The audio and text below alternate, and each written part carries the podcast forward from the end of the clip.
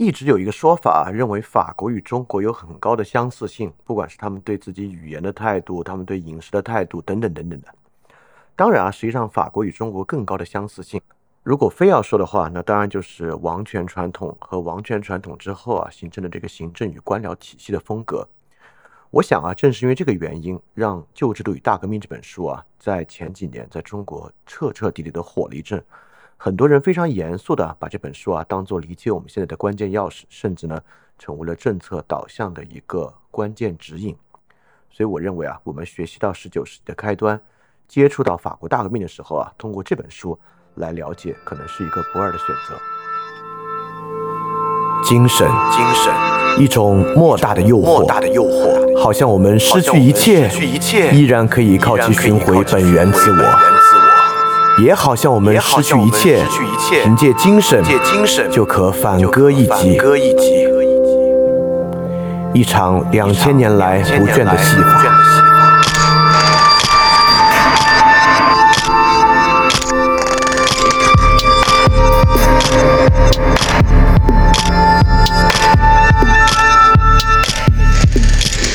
精神、意识、心理、主体性、自我。谈的越多，现代自我却越是收缩，直到收回我们的小空间，收回皮囊之中，在想象的世界操弄概念，把玩感觉，对空辩证，保全自我。尼采在《查拉图斯特拉如是说》中讲到：“我爱那个人，他不保留精神的任何一部分给自己，而却整个的成为他的道德的精神，这样他精神上便跨过桥梁。”饭店二点零第四章，将精神引回世界，跨过桥梁。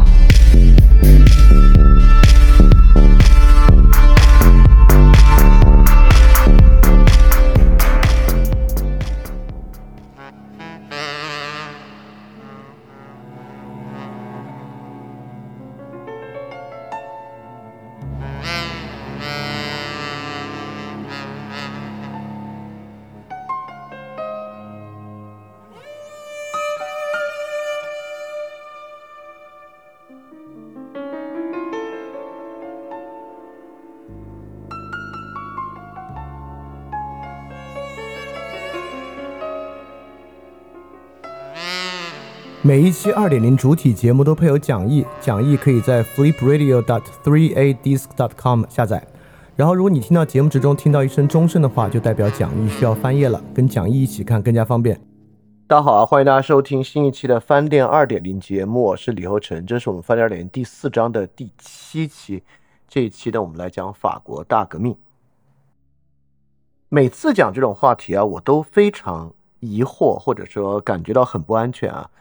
这个不安全不是任何 political security 的方面，就是指在这么一个节奏非常非常快的时代，然后你告诉大家我们要讲法国大革命，我觉得绝大多数人可能都还会有一点点啊，有一点嘀咕啊，就这个事儿跟我自己的关系是什么等等这样的问题啊。所以每一次节目开始之前，我都会忍不住，因为这样强大的不安全感啊，忍不住要用一些时间来讲这个到底跟我们的关系是什么这样的事儿。但今天呢，我不准备花太多的时间。然后，但我也认为呢，有一个比较好的方式来说明啊，这个跟我们的关系，就是这本书啊，今天我们要讲的这本书《旧制度与大革命》，就在三年前、三四年前火了一下，而且不止火了那一下啊，那一下之后呢，在中国的畅销书排行榜上一直有这本书的存在。大家都知道这个畅销书排行榜排名到前的是哪些啊？《三体》对吧？呃，《活着》大概是这些书啊。但在畅销榜的排行榜排前的书里面，有一本《旧制度与大革命》，这呢其实是一个挺奇怪的事儿。但听完今天的节目，大家就会觉得不奇怪了。不奇怪的原因呢，就是你在读《旧制度与大革命》的时候，你会无数次的感觉它就是在写我们。而且啊，它像到什么地步呢？像到我要在这里稍微就是提示一下啊，就是大家不要陷在跟我们的相似里面。我对于读书这个事儿，其实有一个小感觉，就是一旦你读一本书啊，你觉得这跟我们有啥关系啊？这这本书里面说的内容或者这个理论跟我有什么关系？那在这个时候呢，你需要去想办法建立它跟你生活的联系，这是重要的。但有时候呢，你读一本书啊，就是你觉得这本书怎么感觉 exactly 就是在写我，或者完完全全就是在写我现在的状况。如果你产生这样的感觉呢，我觉得反而啊，你要去仔细分辨它跟我现在的状况有什么不同。前者呢，你读一本书感觉跟你没联系呢，这肯定本身就是一种很大的遮蔽，因为就像我们之前讲历史啊，我们讲一切历史都是当代史，但这个话很复杂。如果你感兴趣，可以去听我们第三章的最后一期。这种联系本身对于你理解一个事儿是非常重要的，没有联系，这个事儿基本就完全对你遮蔽了。但从另外一个角度来讲啊，如果你看一个东西啊，你完全觉得这就是在讲我们，那说明里面有很大一部分同样被遮蔽了。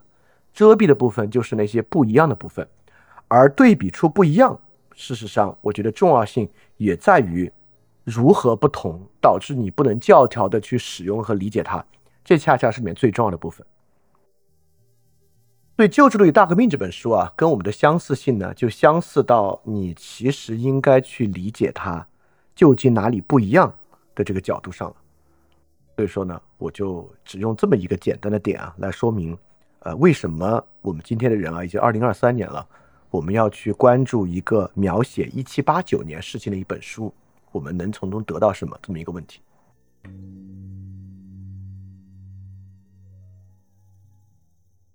那么在讲今天内容的过程之中呢，我们依然要使用上一期我们提到的动员这个视角。上期我们讲的是什么呢？我们讲就是有现代动员，对吧？我们讲十九世纪就是动员的世纪，普通人第一次站上历史舞台，或者说。普通人第一次被历史卷入，我觉得这个视角很重要啊。我们当然可以从各种各样不同的方式来理解历史，理解十九世纪。但动员的视角呢，是一个有人的视角，就是它不像是布洛代尔式的那种历史研究，完全使用经济史的数据去研究。动员呢，是一个有动作的东西，有主动性的东西。从动员的角度呢，更容易把我们每个人，我们自己能够设想，把自己放置到历史中。是什么样？而动员历史呢，又不是心理史，所以它并不是简单去描述当时的社会冲动啊、社会危机啊，它不是一个心灵史的内容。对于，十九世纪动员史的方式呢，应该是我们整个第四章都会坚持的一个视角啊。动员史呢，当然可以综合的去从宏观的整个社会和社会中个体的角度来理解当时到底发生了什么这样一个重要的问题。它也可以包含啊，这个社会从社会组织、税收、经济角度的社会组织视角，与处在这个组织中人的具体困境。因为既然个人要被动员嘛，要动员你呢，自然要给你讲一套道理。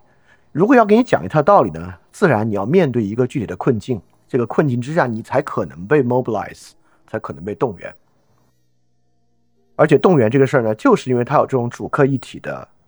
性质啊，这个主客一体是，呃，之前讲饭店里面经常出现的一个关键词啊，我们有日子没提这个词了，就是它有这种主客一体的气质。正是有这个主客一体的气质呢，它就有统合这个 PPE 视角的方法。这个 PPE 我不知道大家会不会很陌生啊？PPE 就是 Philosophy, Politics, Economics，就是一种呃跨学科的方法。我们讲第三章的时候讲过，PPE 为什么是非常非常重要啊？所以动员呢也是一个很好的 PPE 的抓手。好我们今天啊，就是我越觉得这个不安全啊，希望长时间的铺垫，我们今天就少铺垫，我们直接进入。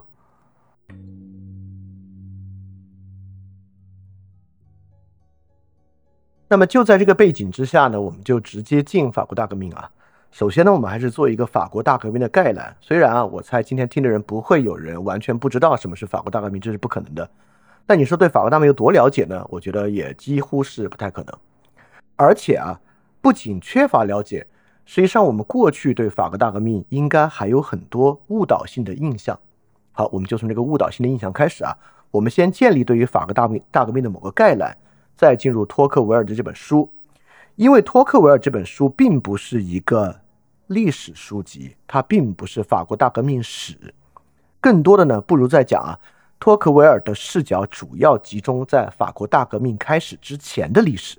他讲的是大革命如何开始的这么一件事儿，所以大革命发生了什么呢？我觉得还是要给大家勾勒一个简单的印象。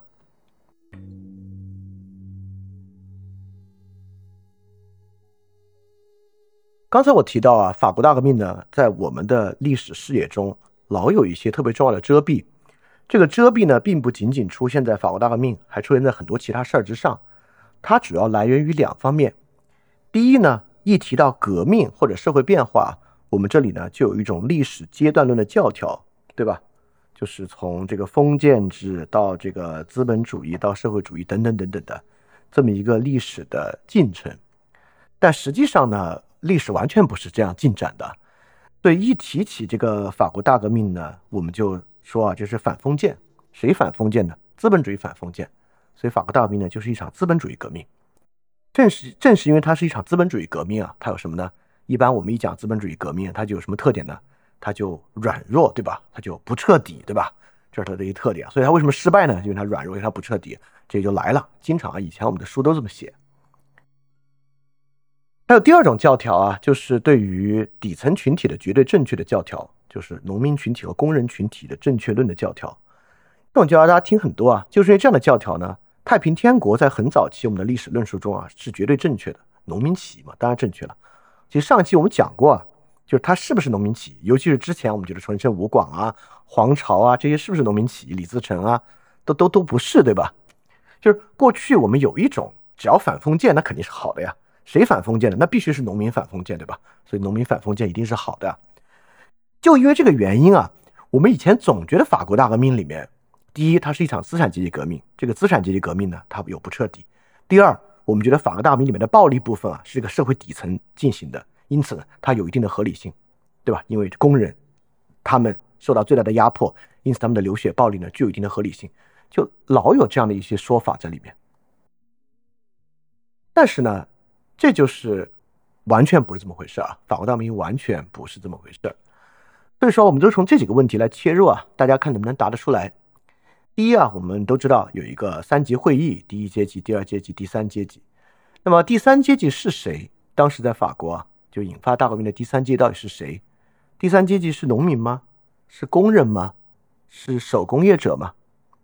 啊，大大家就在心里答就行了。当然，如果你在呃，比如说在其他群里面，你也可以打，你们打，你们可以互相讨论，没关系的。实际上，第三阶级呢，其实是资产阶级，对吧？第三阶级是有产者，或者我们也不用资产阶级和有产者这样吧。第三阶级是商人，是商人，是手工业者，等等等等的。也就是说，凡是当时不是贵族，不是教士阶层，就是没有爵位，就不是属于贵族体系，也不是属于宗教体系的呢，都在。第三阶级，对第三阶级你很难说它是不是一场资资本主义，因为第三阶级依然包含了很多的工人群体等等等等的。好，这第一个问题啊。第二个问题啊，就是我们都听说过一个词啊，就是无套酷汉。因为无套酷汉呢，跟最后的雅各宾专政啊和雅各宾恐怖时代的关系很大。无套酷汉这个词儿听着就特别穷，对吧？因为它不像贵族穿那种套裤嘛。听着呢，我们以前会就会有一个印象啊，觉得这些无套酷汉应该都是社会特别底层的人，尤其啊是在马克思物乐文章里面啊，描述这部分人，把它描述成流氓无产阶级。对，无套酷汉真的是流氓无产阶级吗？其实不是啊，就无套酷汉呢，大多数是城市手工业者，很多地方，尤其是南部法国的无很多无套酷汉运动啊，都是从我们的角度来讲啊，是有产者。对，无靠无套酷汉。从他们的穿着上，确实他们没有贵族着装，但不等于他们是穷人。就不穿套裤的人不是贫穷的人，只是说呢，他不是贵族而已。对，无套裤汉并不是，也就是说，法国大革命最后的血腥，我们也不是说，你看，因为这个愚众庸众很血腥，不是如此啊。实际上，无套裤汉是有产者，是手工业者，或者我们讲小资产阶级为主的一类人。那么，这个吉伦特派、雅各宾派，大家都听说啊。这个雅各宾残酷统治啊，就是推翻了吉伦特派之后所产生的。那这两派到底在闹什么分歧呢？就雅各宾派和吉伦特派的分歧是什么呀？尤其我们要问的是啊，就这个分歧可以用我们过去的阶级决定论来说吗？就是他们的分歧是阶级分歧吗？是谁代表封建主，谁代表新资产阶级？是这样吗？其实不是，对吧？这个吉伦特派和雅各宾派呢，或者和雅各宾派就是从吉伦特派里面分出来的啊。他们的分歧呢，主要是温和和激进的分歧。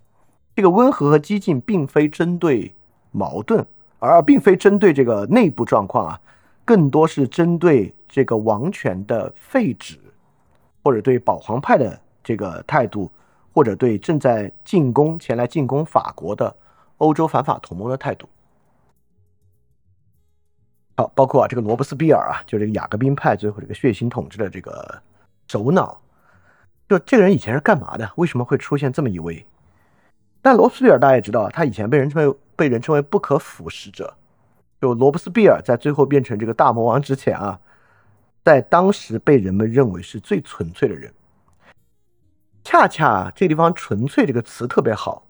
如果我们要讲这个法国大革命是场什么样的革命啊，我觉得“纯粹”绝对是里边算得上是一个核心关键词。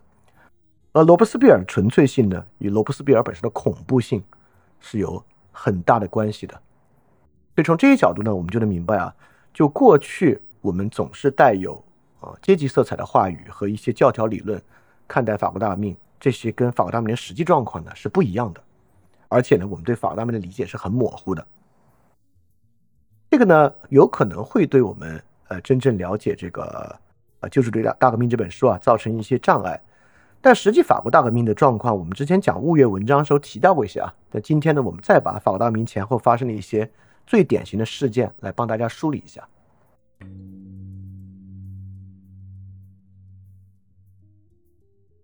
首先啊，这个大革命开始为什么有这场革命？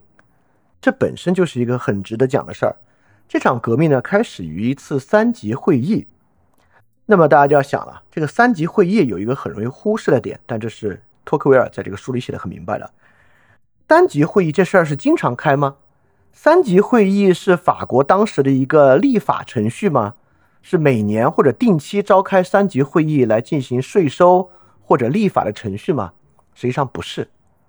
三级会议已经很久没有开了，或者说三级会议不起作用啊，在法国已经很长时间了。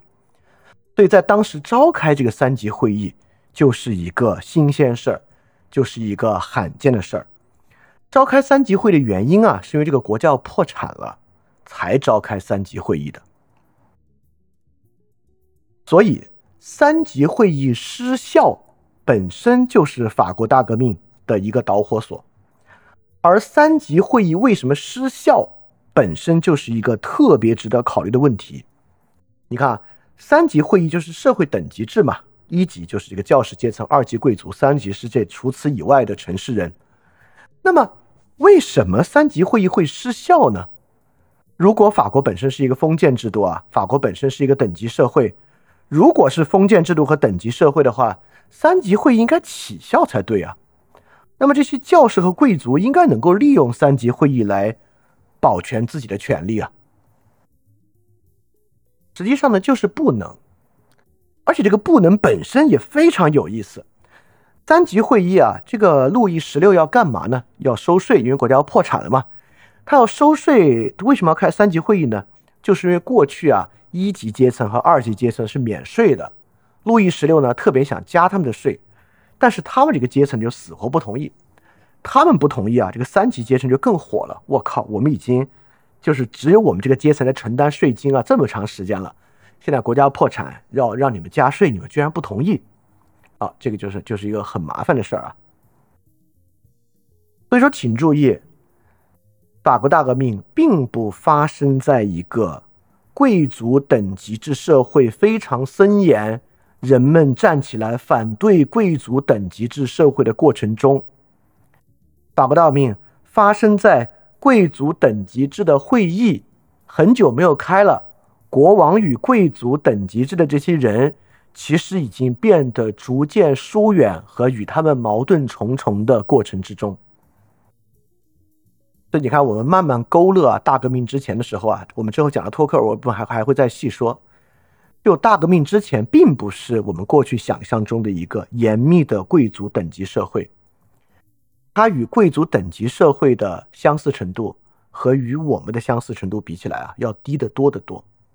事实上，那之前的状态跟我们今天现代的状况要像得多，这是大革命发生的一个基础。好，之后我可以讲快点啊。这个议会中的第三阶级主要是市民、手工业者、这个工商业者、农民构成的这个阶级啊，他们就发表了网球场宣言。网球场宣言呢，他们建立的这个立宪会议，而且啊，他们的宣誓就是，如果不通过一部新的宪法，否则呢，这个会议就不会解散。之后呢，引发了巴黎的骚乱啊，导致攻占巴士底狱，这个武装运动开始啊，这就是大革命正式开始了。所以，攻占巴士底狱是人们认为大革命正式开始的这个标志性事件。随后呢，他们发表了著名的这个人权宣言。因为人权宣言呢，就是法国大革命里面的一个典型的象征啊。这里面包括了各种各样的自由权利啊、平等啊、法律啊、法治啊、宗教自由、言论自由啊等等等等的，被当做这个第三等级，他们出来宣告自己权利的一个象征。好，这个象征呢，在过去有别的别的遮蔽啊，在过去我们的语境中呢，就管这些玩意儿叫做什么呢？叫做这个资产阶级的诉求，对吧？好像只有资产阶级要这些啊，就是之后就不要这些啊，但这是不对的啊。好，到这一步呢，其实好理解，就是这个国家要破产，对吧？税制改革失败，导致呢人数最多、最能够被动员的，且这个就是人数最多而且负担最重的市民阶级暴动，希望对整体的政治体系带来变革，这个是大革命的开始。除了开始之前啊，就是它过去已经不是一个那样的一个等级制社会了。可能跟我们想象不太一样，之后发生的事情呢，跟我们想象中一个典型的革命还是像的。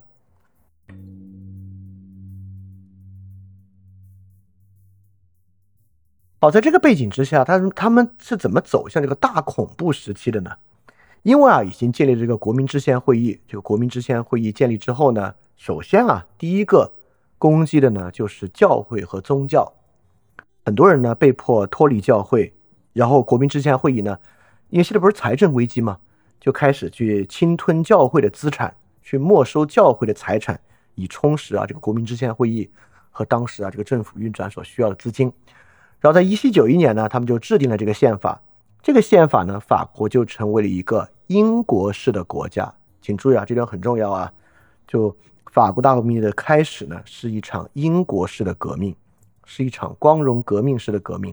我们之后还会讲到这一点，它不是一开始。就是走向共和国的革命。法国最先建立了君主立宪制国家，行政权呢属于国王路易十六，立法权呢属于新的立法会议，司法权呢属于各级的法院，搞了一个三权分立制的英式民主制度，一个君主立宪制度。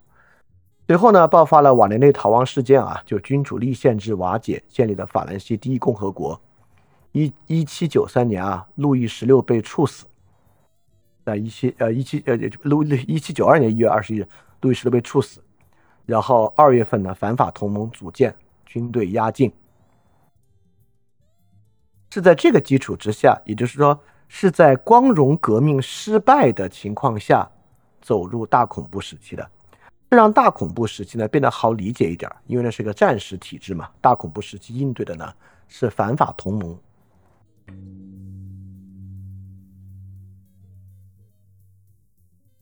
那么大恐怖时期，我们刚才讲到啊，产生这个恐怖的原因，其实呢跟外部压力有很大的关系啊。因为呢这是一个战时的体制，因为这个反法同盟已经建立了，在反法同盟建立的基础之上呢，这个共和政府啊就建立了救国委员会。但救国委员会之后呢，雅各宾派啊推翻了吉伦特派掌权，而且推翻吉伦特派掌权之后呢，就建立这个公共安全委员会的控制啊。控制之后呢，雅各宾派啊就是罗伯斯庇尔。呃，颁布了这个恐怖法。恐怖法呢，主要是两个，就第一个呢是征兵，第二个呢是嫌疑犯。征兵制呢，因为当时要打仗嘛，所以在国内征兵。然后嫌疑犯呢，就是嫌疑犯法，就是抓这个勾结 境外势力的反革命。真的是这个，这个词儿不是我瞎说的，就是当时就是这么讲啊。所以当时就是血流成河，这就是恐怖法实施的时期。因此呢，迎来了历时两年的罗伯斯庇尔专政。罗伯斯庇尔专政呢，就是由于他自己啊，就一人独大，呃，就是雅各宾派打倒了所有其他派系，而且罗伯斯庇尔不断清洗啊，把很多人呢都杀掉了，最后他是留下唯一的一个。然后呢，在一七九四年啊，然后举办了堕落祭祀。什么叫堕落祭祀呢？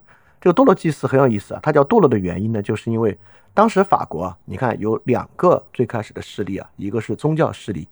一个呢是反宗教势力，但罗伯斯庇尔呢，他既非常憎恨天主教，同样他又不喜欢反宗教，因此呢，需要一个新的宗教，因此他要建立一个基于理性的宗教，而非这个基督教的宗教，就是理性至上教嘛。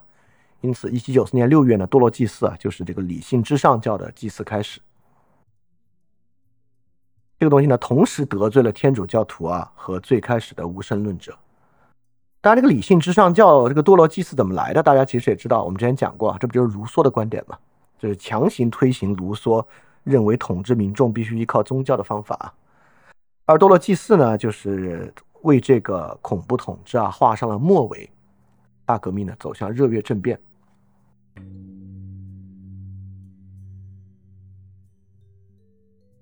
热月政变之后呢，有两年的白色恐怖时期啊。白色恐怖时期呢，就是之前是雅各宾杀别人，对吧？白色恐怖时期呢，就是人们来杀雅各宾派，爆发了大规模的对雅各宾派的爆发，所以恐怖呢并没有结束。那热月派呢，在一七九五年啊，颁布了一部新的热月宪法。热月宪法呢，为了避免之前的问题啊，建立了这个也是共和制的。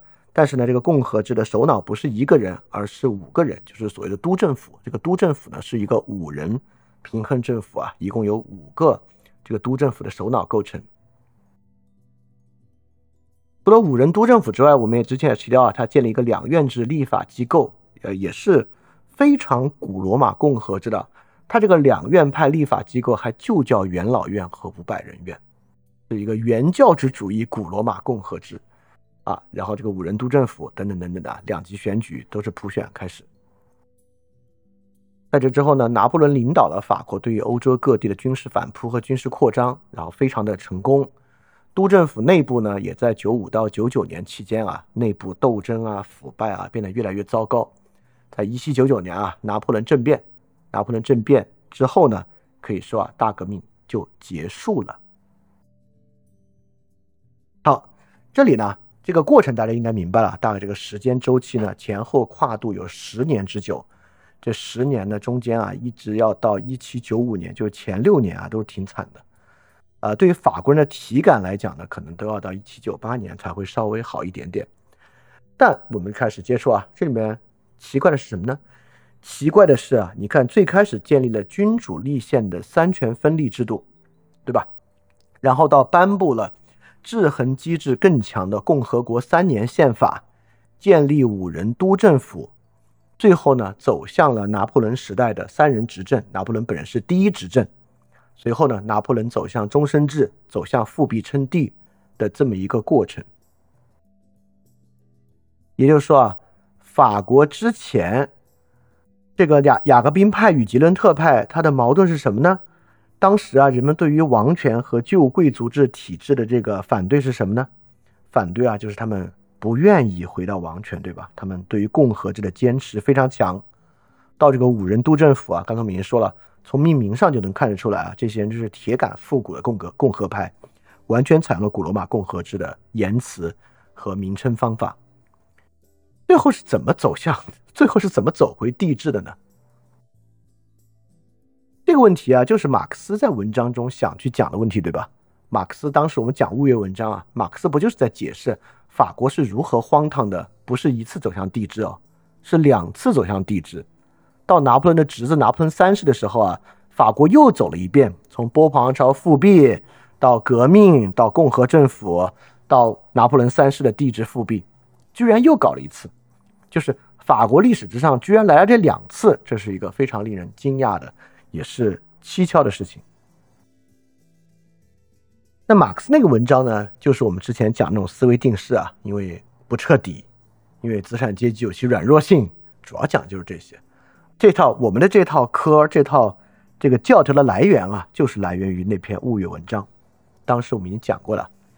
今天我们接触的呢，就是托克维尔对它的系统性解释，大家就可以相对比。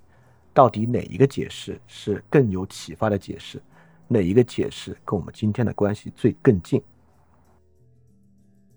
从最开始，其实我们也提到了，按理说，在我们这个地方啊，如果我们真的对这个法国大革命感兴趣，应该是《物月》这本册子卖爆才对啊！怎么会是《旧制度与大革命》这本册子卖爆呢？最后卖爆的是旧制度与大革命啊，其实本身已经说明了很大的一些问题。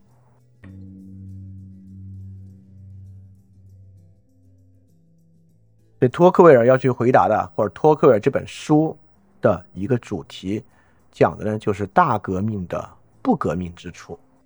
这场被称为大革命的东西啊，其实不那么革命。其中有两点是最奇怪的。第一。一场以自由、平等、博爱为主要口号的革命，为什么走向恐怖？刚才我们讲啊，因为战时体制好像为恐怖呢给予了一个解释，但这个解释并不完整。我们之前讲美国革命对吧？美国革命之后也面临战争啊，独立宣言发布不不跟英国打仗吗？跟英国打仗并不轻松啊，而且是很惨烈的战争。那美国国内怎么就没搞恐怖统治呢？对吧？也就是说，战时体制等于恐怖统治这事儿是说不上的啊。很多地方呢，战时体制也并不导致恐怖统治。在这里呢，对比美国和法国的特点呢，就是很有意思的一个事情了。第二，法国人连君主立宪都接受不了，一定要以共和制为目的建立革命，而且就是以宪政和分权方式啊，就是以古典共和制为一种期望。但为什么走向帝制复辟呢？两次走向帝制复辟，对吧？美国在独立战争结束之后，不也有一个动荡期吗？就是从这个邦联制啊到联邦制的制宪过程，制宪会议里面很多人也在怀疑是不是要搞复辟，对吧？觉得你们最后给一个这个总统啊，给这个行政权这么大的权利，会会不会走向复辟？但为什么没有呢？为什么法国竟然经历了两次复辟呢？你看这里面会有很多解释啊，你要么呢是一个文化决定论的解释，这是英国人跟法国人啊性格不同；要么呢是一个经济决定论的解释，对吧？这是一个，因为美国和法国啊，这个经济形势不一样，美国商人多，法国农民多，各种各样解释历史上都有啊。我们今天看的呢，就是托克维尔的这个解释。在托克维尔这个解释之中啊，实际上呢，为我们铺开了现代性的两条道路。现代性的两条道路啊，会出现在后面所有国家现代性的过程之中。并不是说啊，这两条道路你选一条走，不是，这两条道路呢都是不可避免的。这不可避免的特征呢，就同时发生在了法国的身上。其中一条道路呢，就是我们过去几期啊一直着重在讲的，什么是 republic，什么是共和，什么是共和制，为什么共和制对于现代社会来讲不可避免，这是一条道路。第二条道路就是旧制度与大革命里面所讲的旧制度，或者我们在标题里面把它反过来讲大制度。大制度呢，对于现代社会来讲依然不可避免。大制度与与 republic 的张力是一种非常核心的现代张力。好，什么是这个大制度？它与革命的关系是什么？我们就直接来看旧制度与大革命。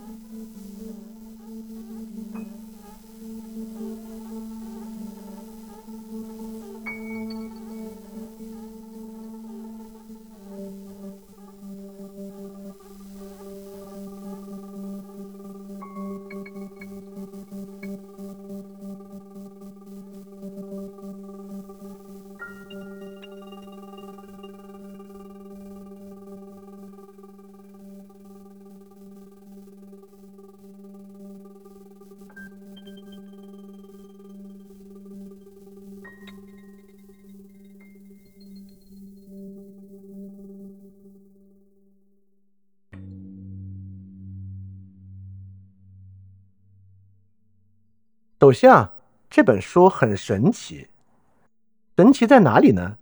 你要想啊，这个法国大革命在人类历史上都应该算是排的排得上号的重要事件，对吧？就如果来讲法国大革命的书啊，简直汗牛充栋。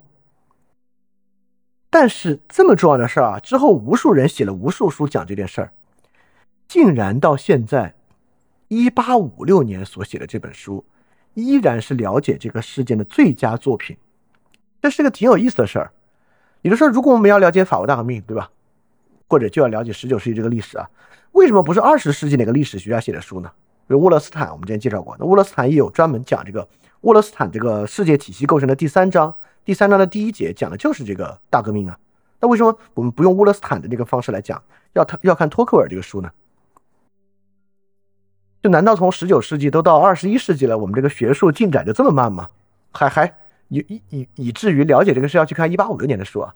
这个事本身就很奇怪，因为你你看啊，我们了解别的作品啊，了解别的历史啊，比如说我们了解美国历史。我们当时主要讲的是啥呢？我们虽然也读了联邦党人文集啊，但你会发现我们的主要框架依然是这个剑桥学派和芝加哥学派他们的作品，对吧？我们里面的主要的思想资源其实来源于马加维里时刻和自然权利及其历史这样的书。但是啊，在历史上说起来，这个波尔更大的法国大革命，居然到现在还是旧制律大革命这个书，这本身呢也是挺奇怪的一个事情。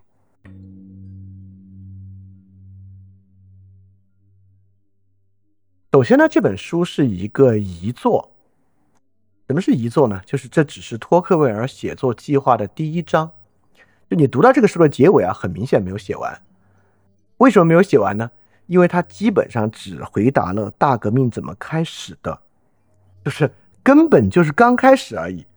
这个书的写作计划之后到底有多少章，很难知道。所以说很可惜。就如果托克维尔能继续往后写的话，应该会有很多有意思的作品。呃，但是是遗作呢，有一有另一点好啊，这是托克维尔晚年的作品了。这托克维尔呢，其实已经很成熟了。就是大革命是一八六五年出版，托克维尔在那之前一八五九年就去世了。那托克尔生涯中另一部非常重要的作品《论美论美国的民主》呢，是一八三五年的作品。好，请注意啊，请注意是什么呢？其实托克维尔本人也不是大革命的亲历者。刚才我们讲啊。大革命发生在一七八九年到一七九九年，托克尔根本没出生呢，所以托克维尔并没有亲历大革命。而且托克维尔写这本书的时候，一八六五年是什么时候呢？不仅不是大革命，这还是拿破仑三世二次复辟之后的事情。所以托克维尔是这样的：托克维尔出生的时候呢，大革命就已经结束了。托克维尔真正进入政坛的时候呢，已经是王朝复辟之后了。托克维尔在王，也就是都是拿破仑战败之后的事情了。托克维尔在王朝复辟之后参政啊，担任了议员，与当时啊这个法国的检察官一个叫蒙博德蒙博的人关系很好啊。他们之后呢合作写了很多书。一八三一年啊，这是托克维尔初次参政不久，这俩人一起被送到美国考察什么呢？考察美国的刑法制度和监狱制度，因为当时啊，美国的监狱制度感觉天下无双，所以当时欧洲很多人都要去美国考察，而且去美国考察了什么呢？考察的是美国的监狱制度。这事儿很奇怪，因为我们今天回头去看十九世纪的美国啊，你最应该看的是什么呢？怎么可能是监狱制度呢？但一会儿我们就会说啊，一会儿我们会说到为什么当时的人对美国的监狱制度这么感兴趣。但是啊，这就是托克维尔的这个眼光毒辣之处了。他和跟他一起去这位检察官呢，就奉命写下了《论美国的刑事制度及其对法国应用》这本书啊，是一八三二年的作品。但托克维尔本人发现，真正重要的东西并不是美国的刑法制度和美国的监狱制度，而是美国的民主制度。所以一八三五年呢，他就写下了他的名著《论美国的民主》。这本书很快呢也被翻译成英文传回美国，也引发了很大的反响。在王朝复辟之后呢，托克尔经历了这个革命。革命之后呢，托克尔也参与起草第二共和国宪法。但是我们之前讲物月讲过啊，托克尔本身呢是保皇党，希望建立的是君主立宪制。对托克尔在那个时候呢，虽然是君主立宪制，我们也讲啊，他作为君主立宪制保皇党的一员呢，在新的共和国政府之后呢，也能够妥协，参与宪法起草等等等等的。但是很快就经历了拿破仑三世的崛起和拿破仑三世的复辟。他在一八五一年啊反对拿破仑三世，当时要解散议会，还被逮捕，但很快就会释放。释放之后呢，托克尔就辞职了，就远离了法国的政坛，开始一心撰写啊对法国后世也对我们今天啊有重大影响的《旧制度与大革命》这本书。对，虽然我们今天看到的这本。只讲到法国第一次革命的开端。但很明显，托克维尔写这本书，他的最终目的和马克思是一样的，他想回答的是法国为什么这么荒唐的搞了两次王朝复辟和两次帝制复辟。啊，个不是没有没有两次王朝复辟啊，就一次王朝复辟，搞了两次共和国，这两次共和国全部走向了这个最后的帝制复辟，拿破仑家族的帝制复辟。托克维尔一定是想回答这个问题的，而且他回答这个问题啊，他可是他就是亲历者和失败者，对吧？他完整的经历了王朝复辟、君主立宪制的失败、共和国的失败、拿破仑的崛起、拿破仑的复辟。所以他这种置身事内的程度啊，那是马克思没有办法去与其比拟和比较的。所以说，《旧制度大革命》呢是这样背景之下的一个作品。对于书中撰写的内容啊，托克维尔本人并不是亲历者。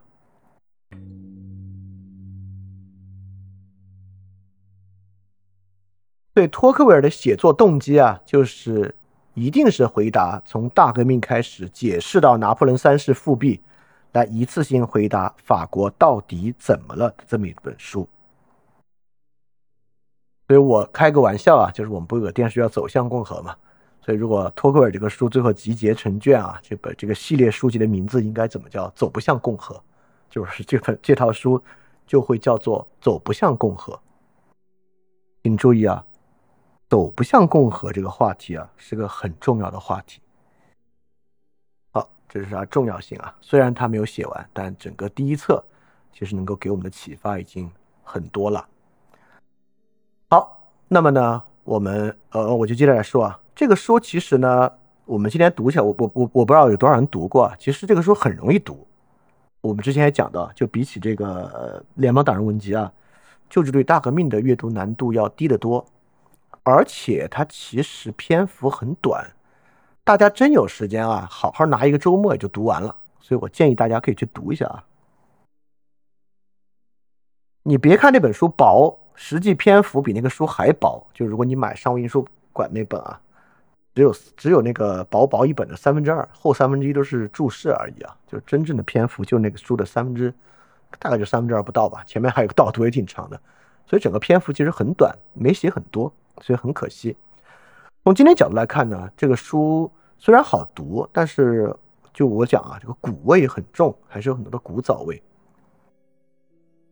这古早味呢，在于以下几个方面啊。第一，我们今天啊，如果看一个政治史或社会学的书籍啊，那一定是有很详实的数据分析的，对吧？也有数据来佐证你的观点啊。那个时候呢，还不兴这个，所以没有。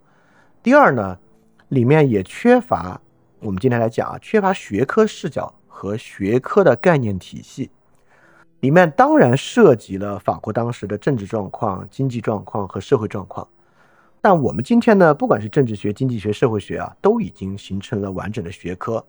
比如你就会觉得呢，这个托克尔在里面啊，对法国当时经济的分析还是挺，还是挺挺粗浅的，对吧？就是因为没有我们今天这么多经济学的知识嘛，他的分析啊，尤其如果我们今天人再去做法国当时的经济史分析啊。我们一定能从财政的角度啊，做出更细节的分析或者更精辟的分析，但托克维尔这些呢都没有，而且呢，他的理论化程度不高。像我们最后啊，要么弄出这个阶级理阶阶级决定论、经济决定论、文化决定论，就总的来说啊，我们比较容易理解的社会或政治理论吧，都得具有某种动力因的体系视角，对吧？就是我们讲到牛顿式的那种动力因的玩意儿。但托克维尔写的呢，也不是按这个方式写的，所以我们读起来呢，也会觉得就感觉没总结完。就这个书做了很多分析，怎么没有结论呢？我觉得这这倒不是因为他没写完啊，就是因为我们今天我们认为结论应该长的样子啊，就是那种动力因体系的那个样子。但托克尔那会儿不是这样写的。这种新的方式啊，就是我刚才讲了一个沃勒斯坦啊，那个世界体系里面第三卷里面讲法国大革命的。那沃勒斯坦是个左派学者嘛，就是用一整套阶级分析论在分析法国大革命。当然，他的阶级分析论比马克思的那会儿技术性要强很多，然后数据啊、各种论据啊又要强很多。我本来还想再读一次，看能不能这次来佐证一下，或者来给这个托克维尔来做一个补充。但我读完之后发现，其实启发性非常之一般啊。可能在他那个世界体系构成中还可以吧。如果单拿他讲法国大革命部分来讲，我觉得非常一般。所以这就是我们讲的，为什么两百多年过去了，居然还得读托克维尔的书。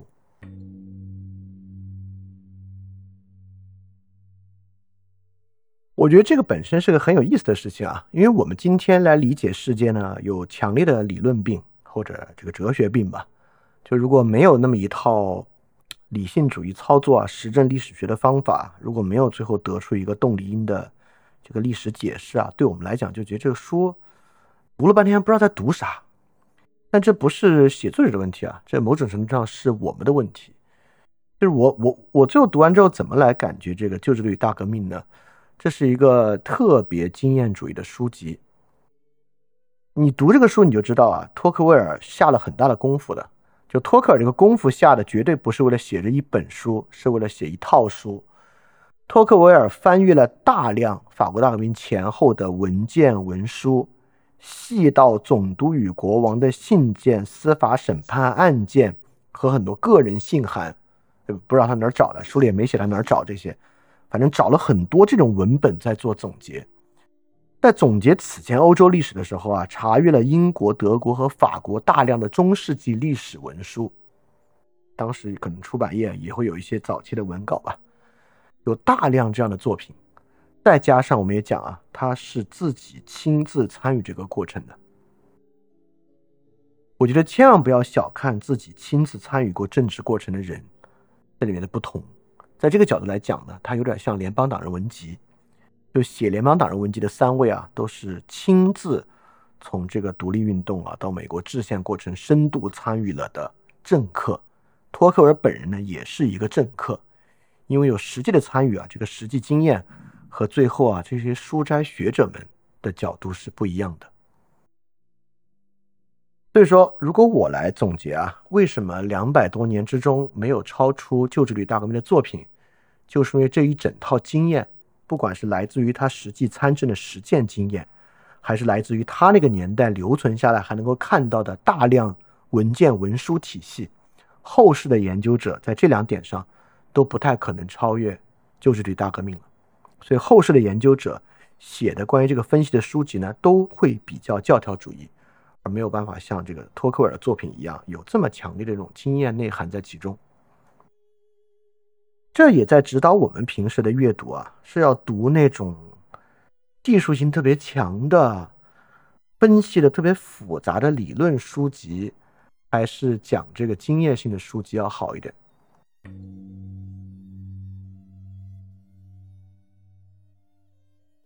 好，那这本书呢？从另外一个角度讲啊，其实也很有意思。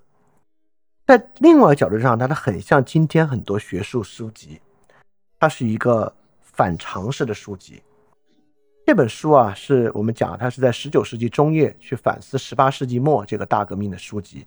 实际上呢，它也在一定这个书一定往后写。如果托克尔活着的话，会解释到拿三。对旧制度与大革命。是什么样的一个视角呢？是一种反传统的理解，也就是说，他所克服的旧制度一点儿都不旧，它是一场大革命，一点儿它的革命性其实非常的少。对，一七八九年不是一场革命，而是一场旧日的延续，这个是托克维尔在这本书里面最要去讲的事儿。就这根本不是一场破旧立新的革命，而是旧制度本身的延续。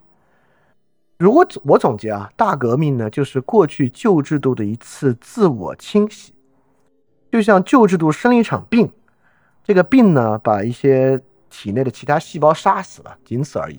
但那个本身的体系呢，依然在延续，而不是一次全新的替代。你看啊。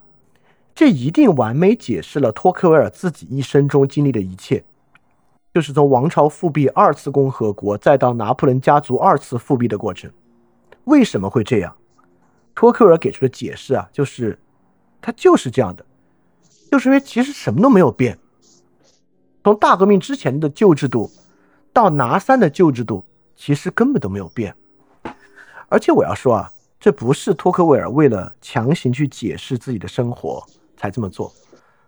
其实托克尔特别有预见性。旧制度与大革命的旧制度和革命之难，不只解释了托克维尔的一生，甚至跨越时代解释了二战后从法兰西第四共和国到法兰西第五共和国用强总统制替代议会制的这场变革。就是戴高乐总统时代的塑造，其实说明法国还没有完全走出托克维尔书中所解的旧制度呢。对二战之后从四共到五共的过程啊，其实已经证明了托克维尔天才般的洞察力和预见性。好，那我们就来看啊，这书是什么意思？从哪个角度上来讲，其实这不是一场革命，这不过就是一个旧日的延续，因为它毕竟爆发了接近十年的动乱过程，对吧？恐怖统治，而且，而且。之后也建立了不一样的体制，呃，王权也没有了，等等等等的。当然，王权后来又复辟了。所以，到底从哪个角度上来看，是托克尔眼中的旧制度的自然延续呢？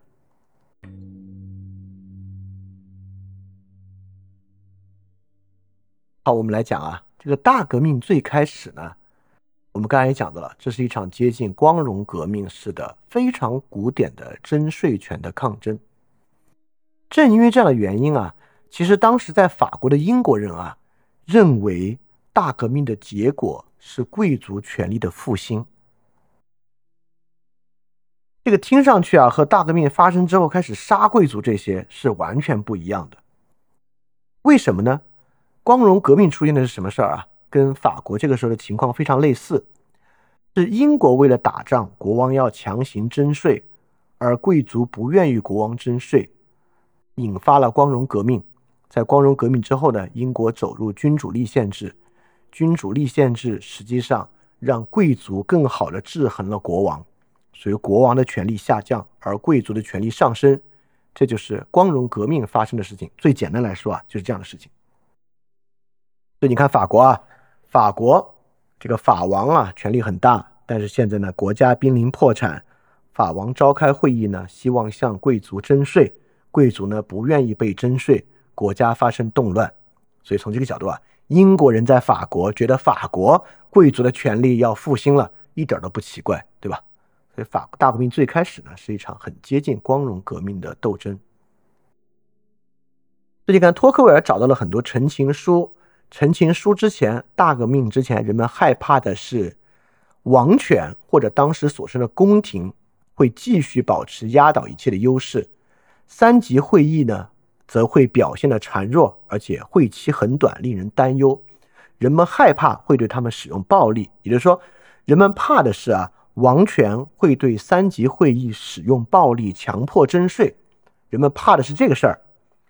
所以说，人们的预期啊，是三级会议会团结起来，建立君主立宪制。最开始不就是要做这个吗？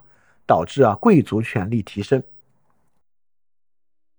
对最开始的法国大革命啊，并不涉及一般民众动员这回事儿，这是很有意思的一点啊。所以我们就要看它是怎么走向一般民众动员，并且是人类历史上第一次一般民众动员的实现的，这个是我们要去关注的问题。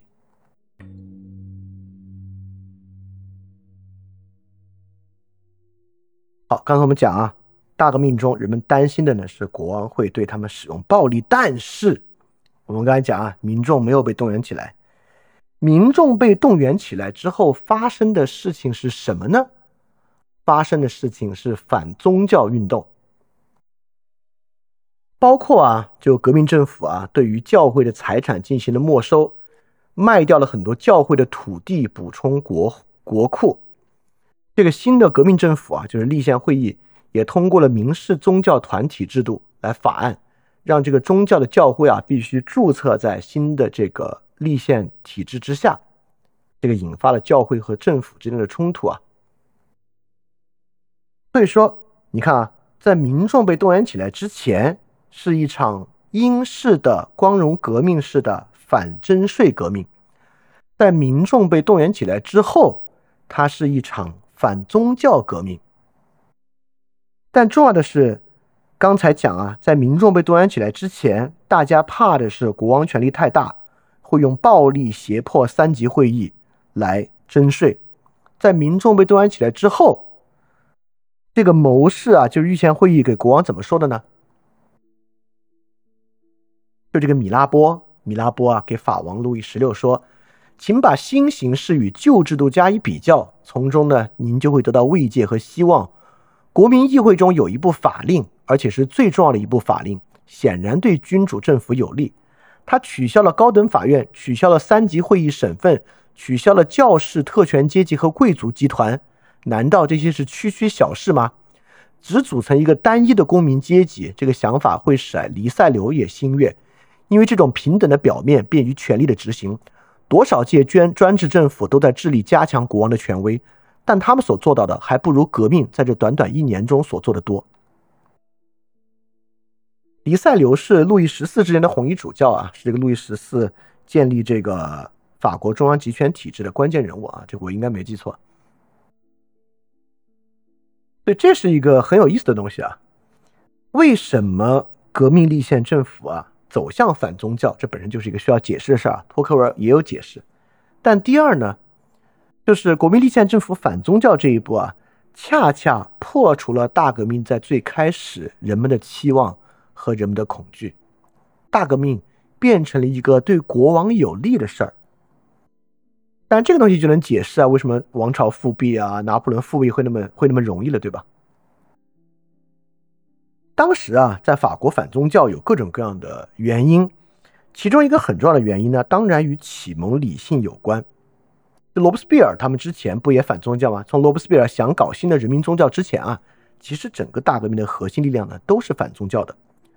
当时谁最反宗教？如果大家对这个启蒙过程稍微有点了解啊，伏尔泰对吧？伏尔泰是最典型的当时法国反宗教的这个知识分子。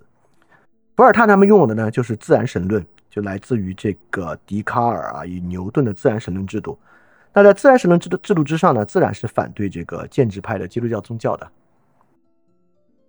因此，在当时的一个观念里面啊，这个宗教就与旧世界高度相关，新的世界啊是没有宗教的。这一点呢，很多法国人都相信，但托克维尔反而没看出来。为什么呢？因为托克维尔去了美国。托克维尔很明显的看到了宗教与现代体制的关系是什么。我们之前也讲到，对吧？美国的宗教团体，美国的第一次觉醒、第二次觉醒，在美这这两次宗教运动啊，在美国建国过程之中发挥了什么样的作用？对托克维尔啊，对于法国当时的不管是卢梭派还是伏尔泰派，这两派都是反宗教的啊，认为宗教才与现代制度，呃，就宗教与现代制度格格不入这一点啊。这托克维尔在他的真实的人生经验之中，会觉得不是如此，所以他对于反宗教呢有另外一套理解，当然是一个更贴近当时现状的理解。实际上出现的反宗教啊，是反建制，是第三阶级反建制的冲动。因为当时在法国啊，不管是十一税，这是一个宗教税制，各个教区的军役税也与这个。这各个教区的军役税，我都说了，也是以教区方式组织起来的。教会权力在司法权力和行政权力方面，很多教士被任命为官员啊，等等等等的，这些都是。所以反宗教的核心呢，在当时社会上的表述上，被伏尔泰、卢梭他们表述出来是反对这个旧的世界，迎接这个新的世界。但托克维尔敏锐的发现啊，这不是反宗教，这根本就是反建制。而反对这样的中间建制，对加强王权有利，这是米拉波当时所看到的一点。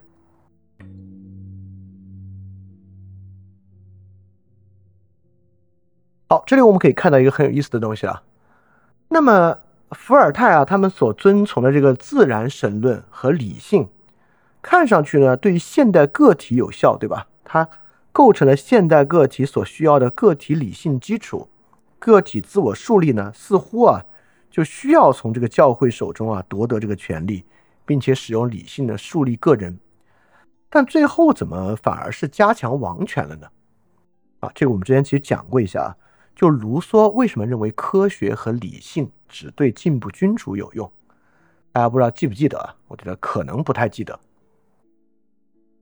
卢梭在《社会契约论》里面就提到了，呃，也不光是《社会契约论》，就卢梭在这个地荣文学院他这个投稿里面啊，就这个科学和艺术对文明有利还是有害？他不是说有害嘛？在里就提到了科学和理性为什么对一般庸众来讲是无效的？科学和理性呢，只对君主制有用。这就是我们这是什么呢？这是基石计划的第一个问题：为什么理性在社会之上呢必然走向二律背反？而不是这个物理和数学理性啊所走向的绝对真理，跟这个是有非常大的关系的。因为理性呢是不能够给我们，尤其是不能够给公共环境啊提供一个绝对的真理和一个绝对的指标的。但自然神论呢，自然神论其实就这种若无神论啊，自然神论的意思呢就是说，他他们只相信像笛卡尔啊相信一个自然神，他是以像类似于数学和物理学规则和规律一样支配宇宙的。而不是像过去的宗教一样啊，认为他在以这个像人一样的意志来支配宇宙，所以这就是自然神与传统啊这个神的区别。所以自然神呢，既然啊，也就是说这个规则法则才是真正存在的东西啊，所以它就若无神论嘛。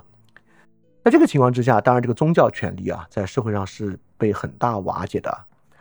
在传统封建制社会啊，宗教权力跟一个什么权力高度相关呢？其实是与地方权力高度相关的，因为尤其是在这个传统市民社会兴起之前啊，宗教权力一个教区一个 parish，实际上就是真正将农民和一个地方的人组织起来的。这个宗教仪式、礼拜以及整个宗教权力体系、十一税等等等等，就是地方权力组织起来一个核心。所以，自然神论和启蒙运动反对宗教啊，既反对了过去的那个权威，也反对了过去组织社会的实体建制。也就是说，过去隔在一个普通平民和国王中间的，是神的权威和神权体制之下的地方管理和运行体制，而自然神论和启蒙运动啊。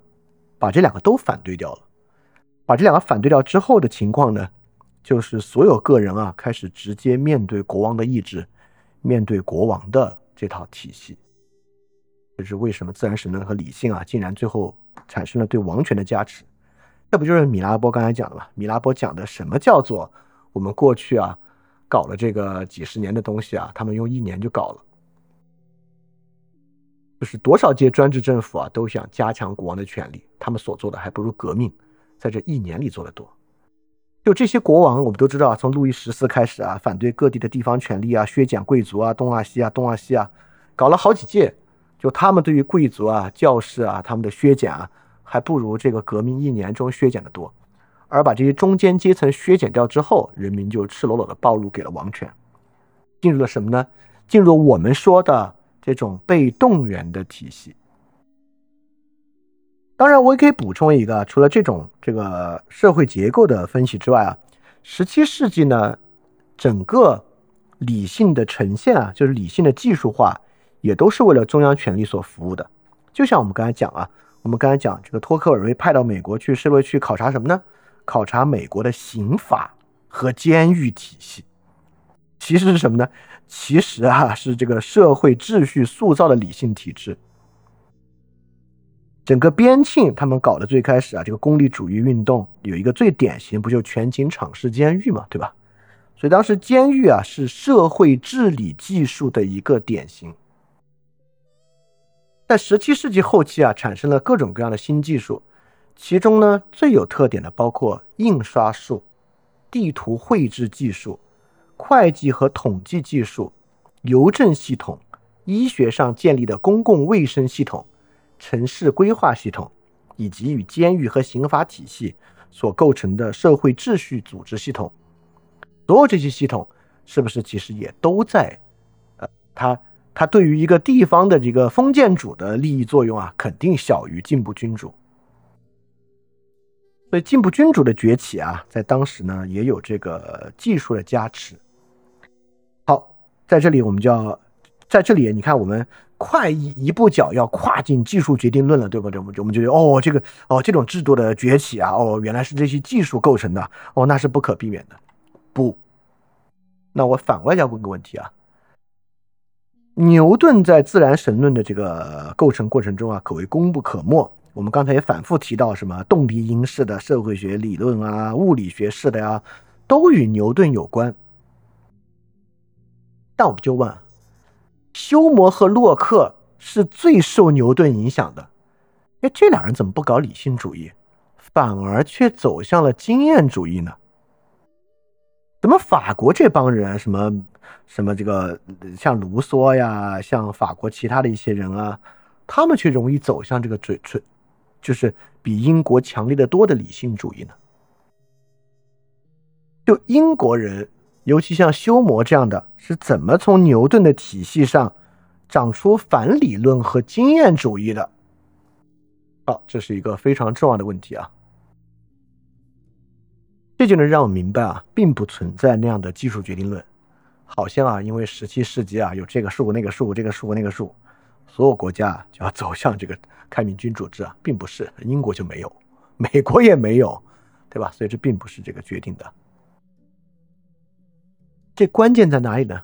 关键在我们刚才提出的那个问题，就是一边啊，这些学者的样式是像这个《联邦党人文集》的作者和托克维尔这样的，休谟也当过外交官啊，对吧？另外一帮呢，是像卢梭这样的。卢梭是什么样的？大家明白？是卢梭康德这样的，就是完全没有任何实际社会经验。卢梭是个更好的例子。根本就是一个离群所居，根本就是一个与社会的融合有问题的一个人，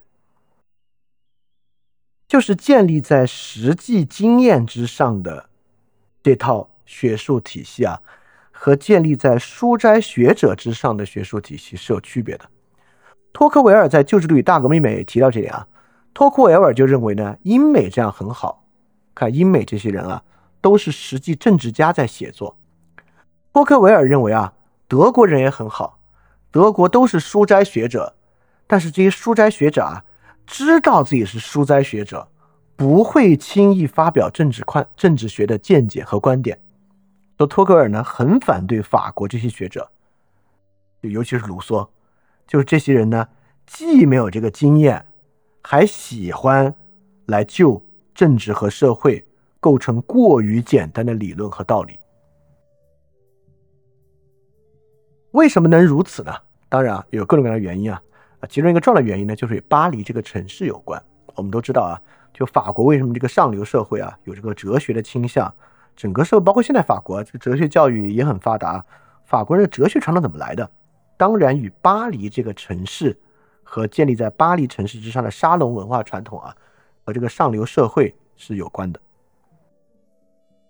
就是只有法国的学者啊，如此接近政治的核心，并拥有如此大面积的普通民众作为他们的受众。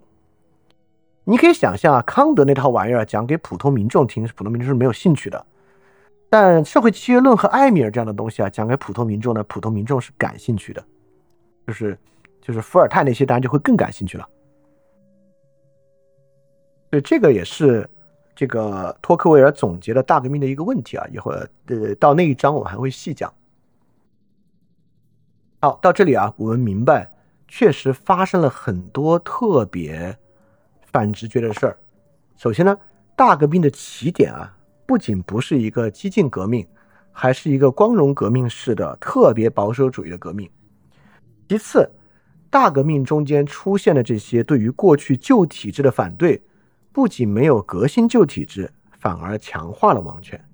第三，大革命中的这个自然神论和理性啊，这些启蒙运动的成果和思想，不仅无助于中间个体的树立，反而呢，最大的作用是加诸于开明君主或者王权的树立。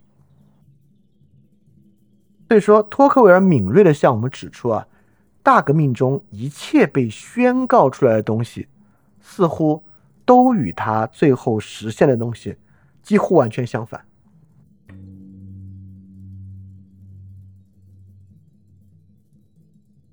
这种强烈的悖谬性，如果有人啊要问你说，你们老提什么现代性，现代性，什么是现代性啊？这个就是现代性。如果你要举一个现代性的历史的例子啊，这就是现代性。因此，法国大革命啊，是一场具有现代性意义的革命，它中间充满了现代性本身的矛盾性。首先呢，它是第一场自然革命，就是托克维尔讲的，就一切国内的革命和政治革命都有一个祖国，并局限这个范围内，但法国大革命却没有。法国大革命呢，希望从地图上抹掉所有旧国界。不管人们过去的法律、传统、性格、语言如何，它都能使人们彼此接近，或者说从它全原来的地方分裂，能够使原来同胞变为仇敌，使兄弟成为路人。不如说，他超越了一切国籍，却组成了一个理念上的共同祖国，所有人呢都能成为他的公民。这是大革命在表述上的激进性，当然也是一种真实的激进性啊。但是呢。这个真实的激进性，更大的呈现在他的观念和表述之上。这里面的现代性特征是什么呢？我们之前也讲啊，如果要总结这个现代性的特征，就是反对一切现有建制，以真理的好出现这个词啊，请注意啊，以真理的什么呢？以真理的纯粹性反对一切不纯粹的当下。这个呢是大革命的大革命发生之后真正的气质。我们刚才讲啊，罗伯斯庇尔的是什么呢？是不可被不可朽坏者。他为什么是不可朽坏者呢？因为比他同时代的人啊，罗伯斯庇尔比他们要纯粹的多。法国大革命不断走向恐怖的过程啊，其实就是一个不断提纯的过程。这个不断提纯的过程的纯粹性，这种纯粹性本身就是一种现代性。好，那我反过来再问啊。我们对比卢梭或者休谟、洛克，谁更纯粹？是理性主义的人更纯粹，还是经验主义的人更纯粹？那当然是理性主义的人更纯粹了。所以这种理性主义特征呢，也是现代性的一个特征之一。我们之前讲自然权利及其历史啊，讲到卢梭这个现代性危机的时候呢，也讲到了这一点啊。这个卢梭的现代性危机，这种现代性是一种对于一切建制的反对，就是他。没有一点建设性，他眼里看到的呢，就是在他那套纯粹之下，一切实际存在的东西呢都不够纯粹，都是坏的，都是值得去批判的。这就是现代性革命的基础。好，我就没有任何关子可卖啊。所以人们呢，就是在这样的批判之中，有了什么呢？我们今天也好讲啊，批判性思维 （critic thinking），这个大革命的人就有。所以人们以为自己的自我啊建立在批判性思维之上，并去反对一切的建制，最后的结果在大革命是什么样呢？最后的结果呢是加强了王权。但这里我们还要去回答一个问题啊，就这个现代性本身是怎么产生出来的？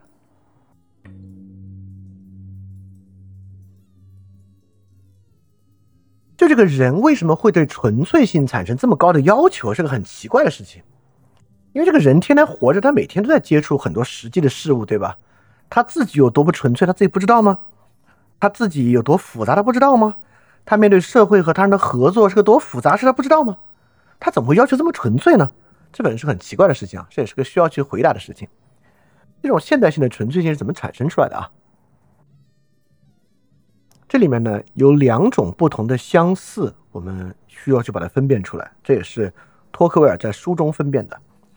托克维尔在书中分辨过体质的相似和人的相似，人跟人之间啊变得几乎一模一样，是托克维尔在这个呃书中啊对个体表述上一个很重要的总结。这个总结在今天就更是如此了，对吧？今天全世界都使用一样的手机 App，观看一样的文艺作品。欣赏一样的 meme，打一样的游戏，啊，关注一样的全球事件。如果托克维尔能活到今天啊，就会发现，哇靠，这个一样简直无远弗届，对吧？好，这是一种相似性啊，就人与人之间的极端相似性。这个在周的论述中很重要啊。但我们先看另外一个相似。托克维尔呢发现了另外一个相似性，就是你看理性就会认为啊，过去的制度啊，那都是自然演化的，那不是经过设计的。经过设计的，在自由、平等、博爱和宪政之下所产生的制度呢，才应该具有相似性，对吧？过去的制度呢，应该各有各各国有各国的国情嘛，德国有德国的样，英国有英国的样，法国有法国的样。啊，托克维尔这里又提出了一个特别反常识的洞察啊。托克维尔认为不是，实际上封建制在各国从制度之上才具有强烈的相似。他的一章四篇讲啊，在这三个国家，这三个国家就是指法国、英国、德国，这三个国家政府都是依据同一准则行事，议会都由同样成分构成，并被赋予同样权利，社会以同样方式被划分。同样的等级制度出现在不同的阶级之间，贵族占据同样地位，拥有同样特权，同样的面貌，同样的禀赋，彼此毫无区别，到处都一模一样。在这里面呢，托克维尔是什么？托克维尔是个保守主义者。我先先说啊，他作为一个保守主义者，他这里要论证的是什么呢？他要论证的是啊，如果我们要问什么是自然的啊，托克维尔认为这种。演化出来的封建体制的相似性才是自然的，而路易十四的这种王权反而是奇怪的。这种看似构建在理性和技术之上的体系本身是奇怪的，而去中心化权力构成的分权制封建制反而是自然的。这套想法，你要去问哈耶克，哈耶克一定也有，对吧？反过来，路易十四那个啥呢？路易十四那个不就是致命的自负嘛？而啊，尊重一般自然运转啊所构成的这个秩序，这种扩展秩序的相似性呢，才是真正自然的秩序啊。所以托克维尔跟哈耶克在这方面是拥有同样的呃观念的。这不是我说的啊，就是如果你看这个呃古典自然主义、自由主义或者保守自由主义，这哈耶克与托克维尔同样都是其中的一员。而这种相似性啊，这三个国家相似性在哪里还有呢？当然就是美国了，对吧？美国呢，就是以地方自治为主构成的秩序，直到今天还是，对吧？州有州的权利，市有市的权利。如果大家知道，这个美国警察分很多种不同的，有联邦的警察，但只能管的，比如跨州的一些案件；有地方的警察，有郡的警察，Marshall County 都是有这个不同的这个管辖权和范围的。所以在托克维尔看来啊，实际上地方自治以及建立在地方自治之上的一定的这个等级制度是一种自然的秩序。那么这个秩序在法国的变化是什么呢？是这些制度，就是过去的这个制度啊，过去制度的悠久历史并未使他们变得令人尊敬，相反，他们在老化，一天天名声扫地。令人奇怪的是，由于他们更加衰落，他们的危害越来越小。但他们激起的仇恨反而却越来越大，这个根源呢，便是王权。但它与中世纪的王权毫无共同之处，它拥有另外一些特权，占有另外一个地位，带有另外一种精精神，激发另外一些感情。这便是国家的行政机构，它建立在地方权力的废墟之上，向四面延伸。这便是日益取代贵族统治的官吏等级制度。所有这些新的权利啊，都遵循着中世纪闻所未闻或拒绝接受的准则和方法行事。他们确实关系到中世纪人连想都想不到的某种社会状态。我我我我再关联一点啊，这关联其实还挺重要的。大家有没有觉得托克维尔在这里想要的东西啊，特别像儒家在面临情志的时候所要的东西啊？就儒家对情志的反对以及其中的理由。甚至在《盐铁论》里面那些东西啊，和托克维尔在这里讲的是高度类似的。所以，我们如果要回答啊，这个现代性怎么产生的？怎么里面的人对于纯粹性就有这么高的要求了呢？其中一个很重要的原因啊，就是他们被隔绝了经验。人什么叫他们隔绝了经验啊？就是他们已经感受不到。他们所生存的社会到底是在如何运转的了？要么呢是它太大了，要么呢是它太复杂了，要么呢是他的决策机制离他太过遥远，要么呢是决策机制太过庞杂，他根本无法参与到其中。比如说，他与他生活中所运行的一切是遥远的，以至于他根本无法对他拥有实际的经验。这个在我们生活中也一样，对吧？就是人为什么会去屈从拼多多的这个规则呢？就是因为你离实际的供应链啊相当遥远，你最后能得到就是你家门口的一个纸盒子，你拆开了纸盒子里面是这个东西，这个纸盒子怎么从这个江浙沪的一个工厂啊，甚至个工厂的产业链到你家门口的，其实你根本不知道。当然你能说出来几句啊，就是啊，他这个快递给我送过来的呗，你也能看到快递这个仓发到哪儿了。但它是怎么运转的？快递拿多少钱？他一天送多少件？对吧？这些你是不知道的。就背后的实际过程啊，你是既不知道也无法参与其决策的。对人为什么会对这个纯粹性有这么高的要求呢？就是因为它与实际经验隔绝。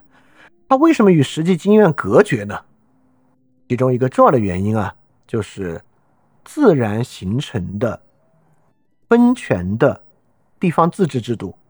被王权制度替代的这个过程，王权制度剥夺了人们所生活环境的秩序和权利。这个呢是旧制度大革命里面非常重要的，或者说这是旧时大革命就是托克尔第一本书最核心的一个观念，就这个观念。而就是在这样的隔绝和所有普通人赤裸裸的展现在法王的王权之前啊。现代性呢，就从这样的一种社会结构之中产生了。啊，所以看到这一点，你理不理解啊？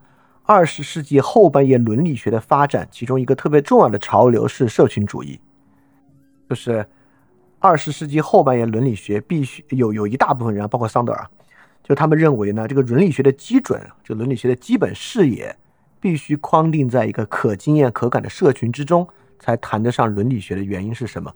从这里你也能感觉到一点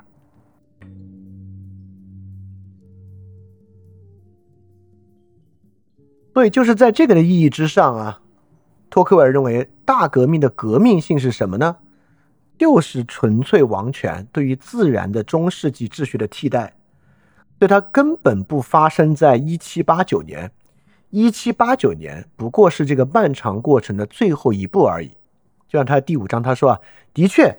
它使世界措手不及，指的是法国大革命啊。他又说，然而它仅仅是一件长期工作的完成，是十代人劳作的突然和猛烈的终结。即使它不发生，古老的社会建筑也同样会坍塌，这里早些，那里晚些，只是它将一块一块的坍塌，不会在一瞬间崩溃。大革命通过一番痉挛式的痛苦努力，直截了当、大刀阔斧、毫无顾忌的。便突然完成了需要一点一滴、长时间才能成就的事业，这就是大革命的业绩。就法国大革命是什么呢？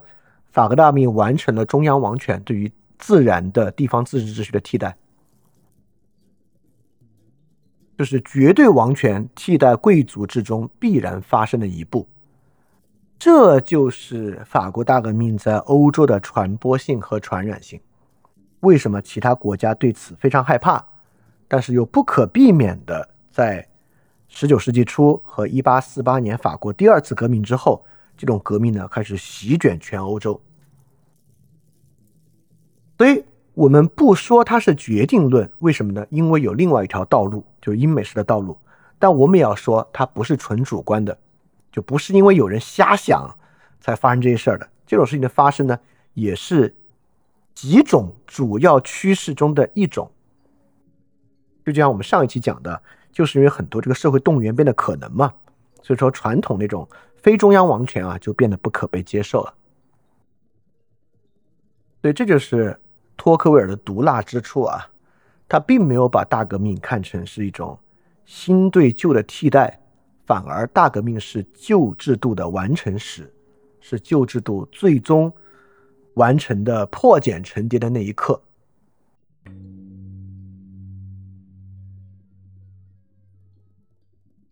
这个旧制度有多旧呢？非常非常旧，旧到一六四三年。所以我在这里写啊，法国大革命开始于一六四三年，就真正大革命之前一百五十年之久。这个呢，就是法王路易十四的中央集权改革。大家都知道，路易十四呢叫太阳王，他有一句名言讲：“国家那就是我，他就是一个国家，一人之国。”我们最近刚好也有一个一人之国的那个视频啊，很有意思啊。我在讲到这之前没想到这个关联啊，但是讲了出来想到这个关联的。那路易十四呢，因为对当时的旧制度有很多的改造，这些改造呢说出来我们都特熟，我们就会觉得这改造一六一六四三年才完成，对于我们来讲，说公元前两两百年就完成这些改造了，对吧？所以路易十四有哪些改造呢？就是第一，贵族要离开他的领地居住，就像啊秦始皇当时让啊这个六国的贵族必须搬到咸阳居住一样。只是路易十四这些呢，就就没有那么强迫了，就稍微文化色彩强一点啊，就围绕凡尔赛宫建立起了真正的贵族秩序，建立了很多贵族文化啊、贵族阶层的制度啊、服装啊、礼仪啊、上流社会活动啊等等等等，吸引这些贵族离开领地。居住在巴黎，居住在凡尔赛宫及周围。第二就是扩大了他的御前会议，建成了不同的官僚机构，就中央官僚机构的形成。秦始皇形成他的官僚机构一样啊。第三呢，就是地方官员就已经不是分封秩序、分封贵族管理地方了，而是由王室直接任命行政长官，替代地方原有的贵族秩序。这些行政长官呢，都是普通人，并不是贵族啊，把这些普通人任命到地方去。当然，控制宗教，让法国的宗教体系啊，并不听命于罗马教会，因为法国其实是一个天主教国家，对吧？英国是新教国家，但法国是天主教国家。但这些国家的宗教逐渐脱离教皇，已经是一个统一的趋势了。呃，虽然并没有像英国一样建立新的圣公会，虽然没有改名字，但实际上呢，宗教体系跟教皇的关系越来越远，与法王的关系越来越近。然后呢，就是中央常备军都知道封建制，就是国王要打仗就号召这个封王封地的人啊，带着自己的军队来打仗。但就是路易十四呢，建立一个中央常备军，所以说法国当时就是欧陆上最强大的军事力量嘛，就是海上是英国，但陆上的肯定是法国。贵族呢就不承担军事职能了。这些呢，就是我们为什么说中国是一个早熟的社会啊？就我们发现，在欧洲呢，一六四三年才搞这些，在我们这边呢，公元前两百年就完成这些了。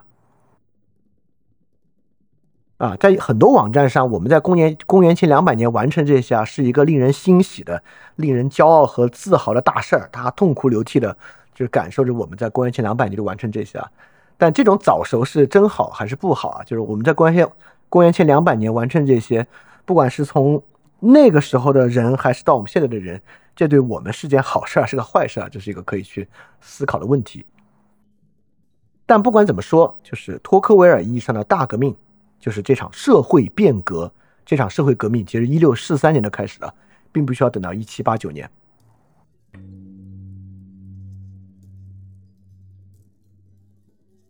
这样一场社会变革啊，从托克维尔的角度上来讲，具有不可避免的特点。就托克维尔某种程度上认为啊，这也是一个必然会发生的事情。在作品中啊，他指出了三个真理，他自己写的真理啊。是这三个真理。第一个真理啊，是一个托克维尔做的一个历史判断，就托克维尔意识到了这个平等时代的必然来临。他就说啊，今天全世界的人都被一种无名的力量所驱使，人们可能控制或减缓它，但不能战胜它。它时而轻轻的，时而猛烈的推动人们去摧毁贵族制度。就托克尔已经发现了贵族制度的毁灭是不可避免的，这点实际上在美国他也看到，对吧？美国不是一个建立在贵族制基础之上的国家，啊，至少就说明啊，托克尔在美国也应该认识到了地方自治跟贵族制是两回事儿，啊，地方自治是可以实现的，even 没有贵族制也可以实现，但托克尔已经意识到了一个平等的时代就会来临了，而这个平等的时代。就会带来刚才我们所讲啊，这个王权的来临，就是贵族制的消亡和王权制度的降临，看上去是一个大趋势之一，起码是啊，所以托克尔在这点上认识清楚的。第二，托克尔做了一个未来的预言，认为呢，激进摆脱贵族制度的社会是存在的。对他真理的第二条讲的是，世界上所有社会之中，长期以来最难摆脱专制政府的社会。就是那些贵族制不存在或者不能再存在下去的社会。也就是他会认为啊，第一，他把专制政府当做是一个问题，这不废话嘛？美国人也这么想，对吧？当时的英国就是这样一个专制政府啊。所以，什么样的政府最难摆脱专制呢？就是贵族制不存在或不能再存在下去的社会。所以你看，这两条构成的就是一个很大的危险。第一啊，贵族制的消亡是不可避免的。这个呢，我们其实可以用很多各种各样的方式去论证它，包括社会流动啊，包括新的财富阶级的崛起啊，包括比如说新的宗教观念，就是新教观念的人人平等观啊，就是这个平等观念啊，在人们的流动经验和知识的增加的情况之下呢，确实是一个很难被摆脱的事情。但是呢，托克尔发现的。麻烦啊和危险之处就在于贵族制激进被摆脱的社会很容易陷入专制政府。好，这是他的第二条真理啊。第三条真理，他说没有哪个地方专制制度产生的后果比在上述社会中的害处更大，因为专制制度比其他任何政体更助长这种社会所持有的种种弊端，这样就促使他们随着原来的自然趋向朝那个方向发展下去。第三就是说。这不仅是一个危险，这个危险还带有自我强化的特征。就说专制政府很危险，它最危险呢是在哪里呢？就是在那些贵族制不存在和不能再存在的社会，而且专制政府还要助长这种社会的种种弊端，让它变得更加强烈和稳固。这三点啊，就很明显来看。托克维尔这书肯定就不单是写法国大革命，而是要写法国大革命之后一百年时间发生的所有荒唐，对吧？跟其他欧洲国家对比，法国为什么这么难摆脱专制政府，并且在专制政府之中产生了如此多的弊端？这些呢，就是托克维尔的总结。对他有一个历史趋势的判断，就是贵族制的瓦解，但贵族制的瓦解不一定会呈现为。危险，贵族制的瓦解在哪里危险呢？在专制政府之中危险，而且这种危险呢，具有难以摆脱的属性，就是法国两次走同一个事情的荒谬，就来就来源于这个难以摆脱。这个难以摆脱什么呢？就是平等之害，就是摆脱贵族制是什么？是平等社会，对吧？就是平等之害。我就要说啊，为什么要要要说平等之害呢？因为平等是。这个自由、平等、博爱嘛，三个重要条件之一，所以我们就要用平等这个词。这平等之爱听着特别难听，也特别难理解，对吧？啊，我可以提示一下，这就是我们之前就在的平民社会。我们讲个人主义、平民社会、平民社会的问题，其中很多就呈现为这里讲的一个问题。这个东西啊，我们再把它拉回我们这一章的关键啊，托克尔这里指出了三个所谓他讲的真理啊，是什么东西呢？其实啊，就是王权动员替代传统贵族自然社会形式所造成的问题。所以我们在接下去理解大革命啊，和理解十九世纪、理解到尼采那里的过程，这里面为什么有一个，就像有一个枷锁，或者像有一个特别巨大的磁铁啊，就吸着现代人，脱离不了那些问题啊，这个磁铁一直吸着他。把它往那个问题那儿吸，这个磁铁是啥呢？这个磁铁就是王权动员，王权式的动员就是这块巨大的磁铁，也就是托克尔在这里给出了警示。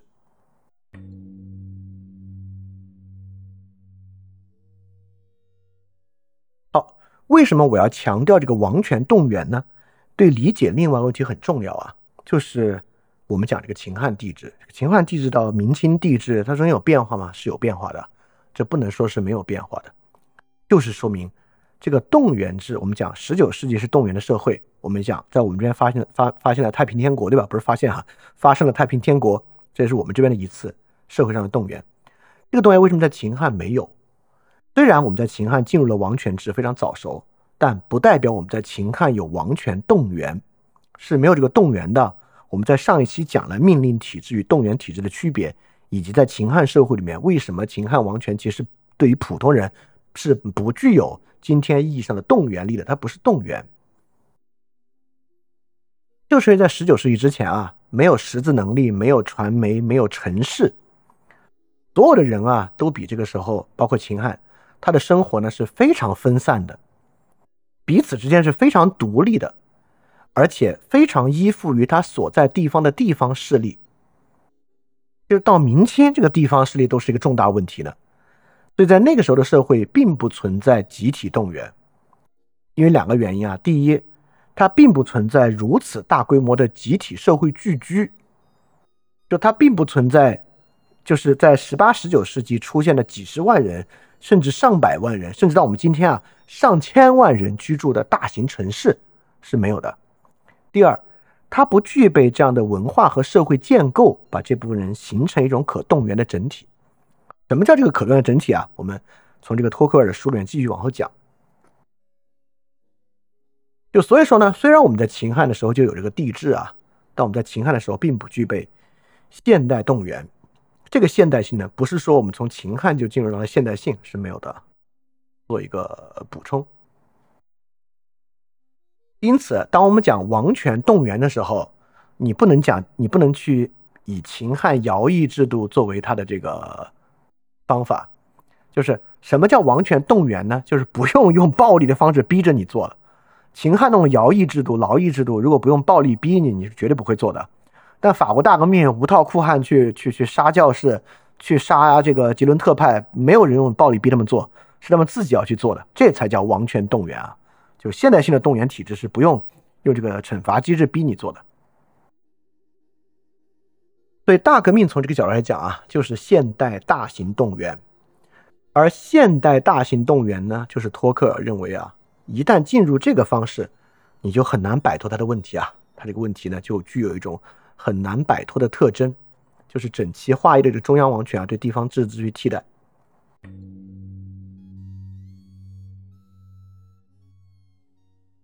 所以说，总结下来这本书讲啥呢？没讲完，我们还 就下周会再讲啊。就现在总结这本书讲了什么呢？为什么我把它转过来叫大制度与旧革命？大制度是什么呢？就是从中世纪的权力去中心化的地方自治向王权中央集权制度过去的过渡。所以这个大制度指的就是王权的中央集权制度。这个是真正重要的东西啊！就这场大革命前后发生了啥？血腥恐怖。都不是那么重要的东西，重要的东西是真正在革命之前就已经发生，而革命只是它完成时的这个制度。就是这本书的核心不是革命，而是制度，是这个大制度，是这个王权中央集权制度。而什么是旧革命呢？就是这个革命本身啊，革命本来应该是破旧立新嘛，但旧革命就是它没有新东西，它只是让旧制度的顽疾更加加剧。这就是法国百年循环和其他国家难以走出的原因，就是因为所有 revolution 其实都是 old revolution，它只是让之旧制度的顽疾更加加剧而已。就托克维尔那个所谓他的三大真理的第三真理，这也是托克维尔在法国百年循环中感受到的东西。对现代性体现为什么呢？现代性的一条方向啊，就体现为这个大制度与旧革命。那个体在其中呢，当然就体现为这种王权动员制度。好，所以我们下周再往下讲啊，就会具体去讲。第一，这玩意儿它按照托克尔所讲啊，它也可以这个逐渐产生这个贵族的替代，对吧？为什么在法国会发生革命呢？这是第一个重要的问题啊，就是为什么？呃，尤其是第二真理啊，就是为什么这个集权制度会加剧革命发生的可能性，这是很有意思的一个问题啊。第二，为什么是法国，不是德国，不是英国呢？发生在法国有没有什么具有法国特点的原因？因为刚刚我们讲这些大制度旧革命似乎是必然的，对吧？那法国的特殊性原因是什么？为什么是法国呢？第二个原因啊。第三个当然就是当时有没有其他的可能性？法国有没有别的路子可走？即便就在法国吧。法国有没有别的可能性？当然是有的。托克维尔也写了，好，所以下期呢，我们就会详细的讲这几个问题。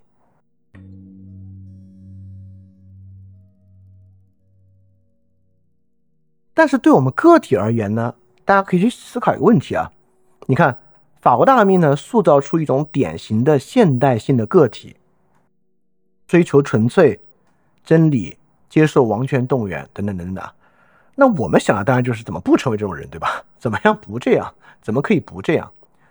那怎么可以不这样呢？你看啊，我们要有个费希特的方法，如何成为你纯粹的自我；卢梭的方法，如何能够用沉思和艺术的方式来进行一些浪漫主义的方式啊？其实浪漫主义，说实话，就为什么会有浪漫主义这个玩意儿啊？它首先就起源于大家特别不想成为那样的人，特别不想成为那样的一个整齐划一的这个王权动员式的个体，对吧？对最开始搞了一些那种。啊，认认为啊，是因为理性让我那样的，啊，但发现我们只要不理性就可以不那样，发不是对吧？不理性发现变成第三帝国的动员个体啊，是 the same 有什么区别？你说第三帝国的动员个体和这个法王路易十六的动员个体有什么区别？路易十四对吧？没什么区别。这这套反理性的方法绝对不是其中的关键救赎。那关键救赎是什么呢？也不是救赎吧，就是我们可以去真正探索的是什么呢？探索的就是第一，我们完全不想象反现代性这个事儿，对吧？我们从来没有想过我们要重建贵族制社会，这不可能的，就是非贵族社会是肯定的了。那么就在现代性的路径之中，我们现在已经看到两个方案了，对吧？我们第四章讲到现在，已经有了中世纪共和制的现代化，就是美国方案。第二，有中央王权制度克服中世纪制度的兴起。法国方法，对吧？那起码前者啊，就是中世纪共和制度的现代化，虽然它不是完美的制度，它有很多问题。我们在这个啊自然权利及其历史啊、马加里时刻里面都讲到了，它有很多很多的问题，它有内部的张力。但是这个方案是不是比第二个这种法国方案要好一点啊？这就是，而且之后我们还会接触其他的可能性啊。所以我们要理解。我们要理解的不是有一套万法归宗的浪漫主义方法，而是有很多世俗的视角和面向看待这个问题。所以这里很可以去思考是什么问题了。你看啊，你已经感受到了大革命前一个巴黎市民，他呢上面已经没有贵族了，已经没有直接和他有生活关系的贵族了，只有在他眼里看到啊拿钱不办事儿的贵族，有特权的贵族。他怎么能不恨他们，对吧？我天天交税，你不用交税，恨得牙痒痒，啊！他感觉到这样，然后突然有人告诉他，罗伯斯庇尔告诉他，这人杀光了，财产一分，我们所有的其他人得到财产，组织起来抗击军队，保卫法国，你就觉得应该这么做啊，你拿叉子晚上就去他家了，对吧？就类似这样的。好，所以他的生活困境你已经感受到了啊，他的生活困境是什么呢？他如何，他他他要反对的生活建制啊，带给他的压迫是啥样的？他能够获得的社会支持啊，就是他能够想象的社会支持是什么样的，你都能感觉到，对吧？那么我们要去设想的就是啊，这样的一个大革命前的巴黎市民，和现在就是每个人啊，有互联网时代现代民主国家的个体，以及我们讲啊，就制宪会议时期弗吉尼亚一个贵格会的信徒，就突然有人来到你的村子了，说，哎，有一个要投票啊，一会儿有个制宪会议，有一个。我们要变成联邦制了，联邦制以后，我们的税收要这样要那样，就是一个弗吉尼亚的 Quaker，他面对这么一个玩意儿，他是什么感觉？他怎么去想象这种制度对我会造成什么困难？而他平时生活中的这个社会制度是什么样的？他的社会支持是什么样的？包括我们也可以想啊，一个宗教改革时期更早啊，一个巴伐利亚的农民。是什么力量促使他选择我要改宗，我要信这个路德宗？就是他的困境是什么？他能够获得的社会支持是什么？促使他选择路德宗而抛弃天主教？我们只有具有这样的揣摩方式啊，就回答这些问题：就是他到底面临什么样的生活选择？他遭遇的困境是什么？就是他必须做出什么样的选择？他的困境是啥？这第一，第二，他绝对不可能靠自己解决他的困境，这就是麻烦所在。如果我们每个人纯粹能靠我们自己解决困境，那什么什么政治学、社会学都不用关心，经济学不用关心，问题是不可能。所以说，你能够做的选择，就是在你能够所获得的社会支持中所获得的选择。那不同的人，他有可能面对他的困境所获得的社会支持来源于哪里？那这就是一个。社会的视角，对吧？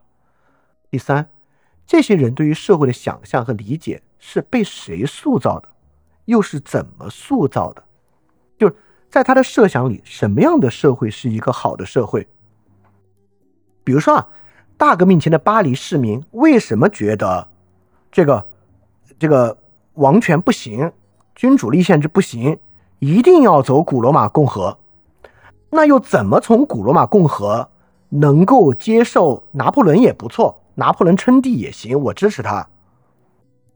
他对于社会这种乌托邦的想象怎么来的？你看之前我们在美国那部分说的很清楚啊。就这些人，因为对于英国体制本身的反对，所以美国他们那会儿，你你你可以回答这个问题。比如我问你啊，美国当时人为什么绝对不能够接受君主立宪？你是能够回答得出来，对吧？那我就说，如果华盛顿突然说要称帝，美国人为什么接受不了华盛顿称帝？你也应该能回答得出来。其他更多的就是我们要去理解啊，我们现在的处境和他们的相似和不同之处。我们就是在这对于这些不同的揣摩之中啊，对于不同个体处境的揣摩之中啊，获得那种与你个体处境的改善有关的经验和知识的，就是我们不是从呃灵修和浪漫主义上获得的，也不是从纯粹读了一个特别抽象的，好像你读完黄宗羲定律就知道该怎么做了，你不知道该怎么做，你也不知道你的处境是什么，就是你的处境的获得，就是能够回答。刚才这些问题里面慢慢获得的。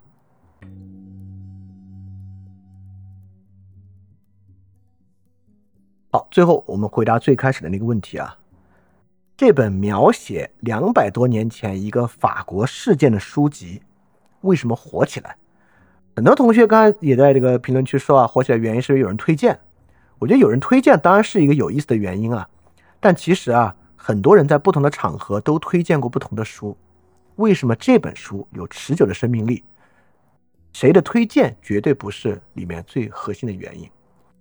为什么这本书突然火起来啊？我就引他前言里的一段话，我觉得就能够回答他火起来的原因。在前言，托克维尔说啊，在简要追溯这场大革命的进程时，我将试图说明，同样是这些法国人，他是由于哪些事件、哪些错误、哪些失策。终于抛弃了他们最初的目的，忘却了自由，只想成为世界霸主的平等和仆役。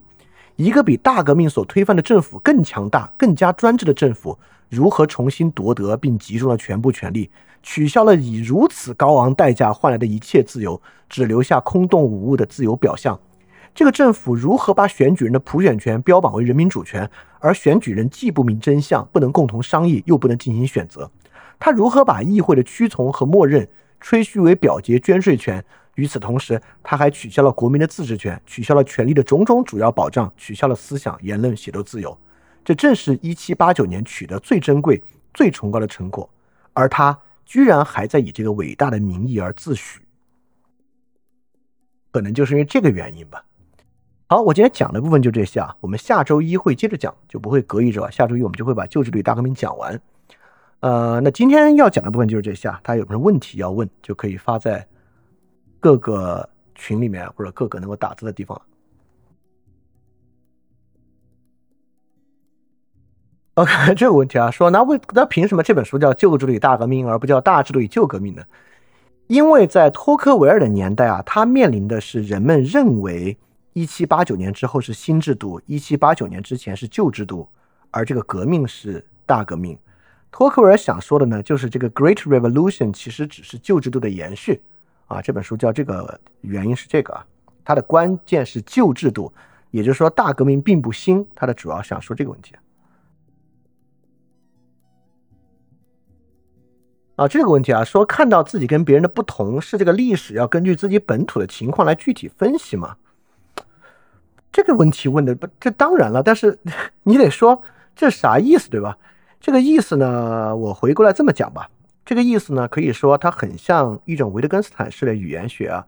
它意思是说，我们绝对不可能从任何事件，比如说法国大革命里面提取出来一种范式，提取出来一种标准的逻辑化的状况，可以用它来涵盖和解释一切。就法国大革命究其根本，只是在那种语境之下的一个范型。它是一种非常典型的范型，能够供我们来获得很多的视角，但终究它只是一个特殊的范型，而不是我们自己的生活。对它跟我们的处境具有某种家族的相似，但不能够提取出某种定义和逻辑来概括我们的生活。所以说，在这个过程中看到我们和他的不同是个非常重要的事情。因为如果你看不到我们和他的不同，你觉得哦，这是百分百就在说我们的生活，那就教条化了。教条化的结结果就是，你可能错过了现在最特殊的、也最重要的东西。第四啊，这里说第三真理是什么？第三真理是意思啊？第三真理这一句有个分号，分号前两句呢是两个意思。第一个意思呢就是专制制度是有危害的，对吧？专制制度呢，你可以在很多地方建立专制制度啊，希腊也有专制制度啊。所以专制制度在有贵族的社会和无贵族的社会之中，在后者产生的危害更大。这是第三真理的第一点啊。第三真理的第二点，为什么危害这么大呢？危害这么大的原因是什么呢？危害这么大的原因啊，就是专制制度会助长这种社会中的种种弊端，并促使它自我强化。就这么说吧，这个种种弊端是什么呢？在这里没有说，我提的就是平等之害，就我们讲的平民社会的问题，就是因为专制制度会让平民社会的种种弊端被比有在等级和贵族的社会中放大的更厉害，并促使其自我强化。这就是第三真理的意思啊。好，下个问题啊，说能不能讲大革命和民族主义的关系？之前一些历史的书会说大革命和后来民族主义的开端，这两者的联系是什么？这两者确实没有什么联系。大革命和民族主义的关联其实来源于反法同盟的建立。其实反法同盟的建立塑造这种外部敌人，让法兰西民族主义开始明显的出现。法兰西民族主义的出现当然与拿破仑能够称帝是有关系的。就大革命与民族主义产生强关联，其实啊，要来要等到啊这个反法同盟建立和反法战争开始的时候，实际上是这套东西促使的。但这套东西是不是必然发生的？当然不是。大革命的主轴啊，就是王权专制主义的出现和对于过去啊，就是就这条旧制度的延续，其实和民族主义是没有关系的。因此，我们才说大革命是一个自然革命，就它是能够。放之四海而皆准的，其他国家是可以模仿这个方式，它是具有输出性的，而实际上它也是。所以法国大革命的发生根源或者发生最初的原因呢，跟民族主义没有关系，它具有很多民族主义的特点啊，得等到这个反法同盟的建立，就这个外部敌人的出现，才与民族主义有很大的关联。好我先，我现在接着把刚才一个 follow up 的问题问了。刚才 follow up 问题是说，那到底怎么才能看出我们跟他们的不同呢？我这不是说了吗？你看啊，那就要问了，我们现在生活中遭遇的困境和巴黎市民一样吗？巴黎市民遭遇的困境是有贵族和教士不用征税啊，就是他们承担了社会不平等的更多负担，这个是他们的困境。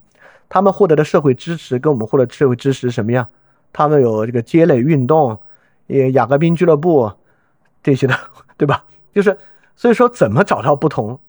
我没说这四个问题就是逻辑全集啊，只要从这四个问题就能洞察一切不同，不是？就是去看，就是去通过回答这些问题的差异来看这有什么不同啊？好，这个问题啊，说法国路径和美国路径不同，是否有法国外部压力更大的原因？是否又和法国试图输出他们那套有关呢？美国后来试图输出 Republic，也遭遇到各国各地的各种阻力。呃，不是，你要说有没有关系，那必然是有关系。但是不是外力是主轴呢？我觉得不是。就像我们刚才讲了，这美国独立之后，马上跟英国开战，也没有搞这个血腥统治，对吧？美国不管是华盛顿时期还是杰克逊民主时期，都有这个集权的危险，但是也没有走向这个王权集权啊，也没有走向任何复辟。所以你说是不是外因是构成，或者说国际因素是构成主因？其实不是啊。你说法国这边竞争激烈，这边英国这边德国，美国那边不遑多让啊。之后跟英国又打了一仗，我们刚才讲一八一二战争，跟西班牙打仗，跟印第安人打仗，这等等的那个战争也是一直如影随形的。所以这个外部压力的因素在里面当然是存在的啊，但这个外部压力因素是不是决定性因素呢？呃，至少我们说从托克维尔这本书的角度不是，从托克维尔这本书的角度不是，而且我也认为确实不是，确实不是的原因就是，尤其你可以想象，在前全球化时代，就是一个政治体内部的关联、作用、interaction 和所有这套 dynamic，比它外部所带来的东西啊强无数倍。就是这内部这套运转所积累的东西，比外部的强无数倍。就像就像你说中国，你说啊中国，哎哎，我就刚好就举中国例子，特别有意思啊。就很多人说中国为什么这么早熟呢？就说啊，第一，农业社会要搞水利；第二，北方强敌要搞防御，就是因为这个原因，就是因为有有水利有匈奴要打，所以我们呀变成这个专制王权帝国的，对吧？很多人这么说。但你看，首先啊，秦始皇的时候，我们对于北边的这个矛盾不那么大吧？秦始皇统一六国，好像不是因为要把六国合起来对外才搞王王权帝国的吧？第二，农业国家要搞水利的国家非常多，这不只是我们这个流域啊，其实所有流域区域的国家都是农业国家，但农业国家不一定都要搞成秦汉制的帝国。对这种这种决定论，尤其不管是外部环境决定论等等等等，我觉得其实都没有那么有道理。就是真正的内因，呃，真正的因素是内因。我觉得真正的因素是内因，其实在尊重什么呢？在尊重人的自由。我们既在尊重秦始皇的自由，也在尊重项羽跟刘邦的自由。就真正的因素是内因，就真正的因素是他们有人有这样的观念，是他们这样选择出来的，是人选择出来的，并不是没得选择的。人人有选择这事儿是特别特别特别重要的一个事情啊。哦，这里有个话说，怎么看待历史主义？多条道路、多种选择的决定性因素是偶然性大，偶然性当然非常大了。怎么看待历史主义？这这是个很大的问题啊。呃，其实刚才那个问题就讲那个是不是跟外部环境有关的问题，就是跟看待历史主义有关。而我们在第一期就讲啊，我们第四章最后落到尼采，对吧？尼采一个特别重要的问题意识就是反对历史主义。当尼采说反对历史主义的时候呢，他主要言说的对象就是德意志历史主义。是在浪漫主义和这个民族主义情况之下的德意志天命观。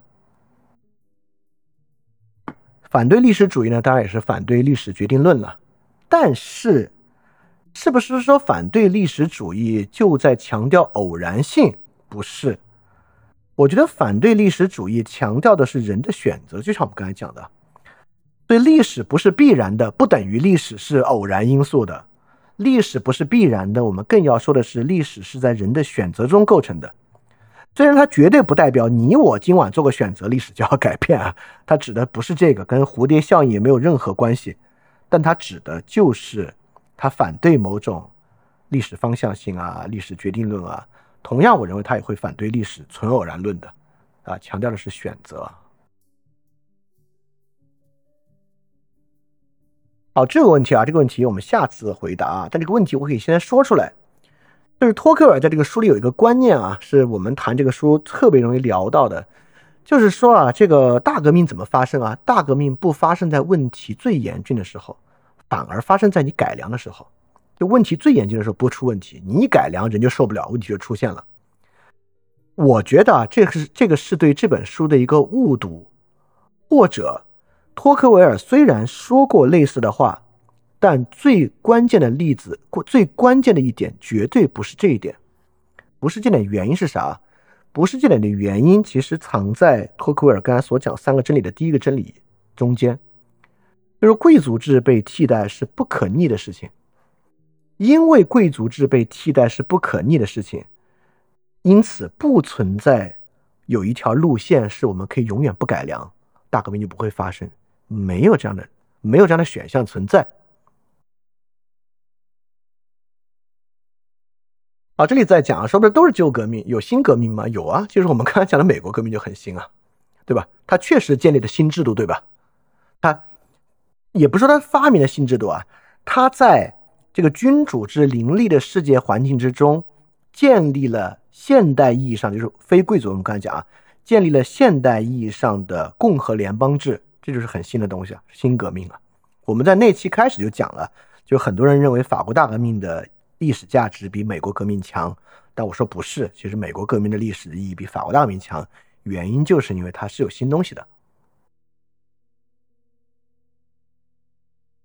好，这里的说怎么理解那个理性至上教啊？听上去很不可理喻，是因为他自己想成为新的教皇吗？不是，这个你可能有一期节目没听啊，就我们在讲啊，卢梭认为为什么人民不能够拥有理性，人民只能够只能够通过宗教来统治，这个应该是在那四个 Flip Read 节目的最后一期。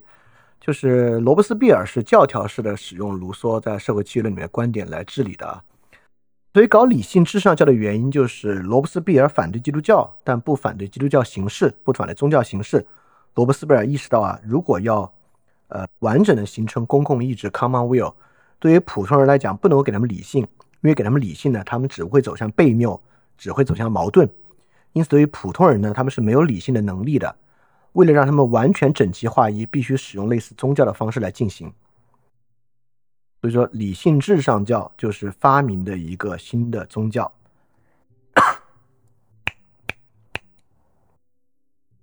在之后的过程中啊，呃，这种事情非常多，只是他未必完全采取基督教的样式而已，他可能不管自己叫什么什么教而已啊。就罗伯斯庇尔这个东西当然很机械、很教条了。他机械教机械教条的原因呢，就是毕竟。他们刚刚反对完这个基督教嘛，所以他可能，呃，还没有那么多的思索，而且，就是我要说啊，罗伯斯庇尔的统治特别这个很很即兴的，就是根据新的情况，马上就要产生新的这个状态。你可以想象啊，罗伯斯庇尔在推出这个理性至上教的时候，其实是他统治的末期，那一定是众叛亲离，一定是他本身的这个，呃，就是人们对他的拥戴啊，基本要完蛋，他已经预示到自己的危机了。所以理性至上教根本就是个荒腔走板的事情，而不是个深思熟虑的事情，所以它的不可理喻和荒唐性是很正常的。这有个问题啊，说破坏中间建制对欧洲各国国王啊、皇帝很有利吧？为什么反对法国？怎么会有利呢？你可以想象，欧洲本身啊不是一个民主国家体制，而是一个贵族体制。就是波旁王朝在欧洲不光当法国国王，还要当西班牙国王。为什么能够同时当两国国王？跟分封制度有非常大的关系。就如果分封制度，贵族制度就是叫分封制度嘛。如果分封制度瓦解了，其他国家怎么办？神圣罗马帝国，那么好几百个国家，好好几百个公国怎么办？所以中间体制的破坏，破坏的根本就是以血缘关系啊为主的这个分封制度。以血缘关系和亲缘关系为主的分封制度被破坏了，对其他欧洲各个国家，尤其是国王，怎么会是更加有利的呢？这是一种根本的破坏啊！所有人直接听皇帝好不好？问题就是其他国家不是所有人直接听皇帝的，尤其你也知道，这个神圣罗马帝国为什么之后那么弱，就是因为它不是一个中央集权制度，没有人想在那里搞这个，因为它还是一个传统的分封制地区啊。俄国也一样，对吧？那个时候还是有分封制在其中的，你是不能这么激进的。就是在其他国家啊，如果谁要激进的干掉国内的贵族，那最可能出现的情况就是你被贵族干掉。好，这个问题啊，说法国大革命和光荣革命的天壤之别到底在哪里呢？是否是必然的呢？与基督教信仰这两个国家的根本与保守程度直接关系吗？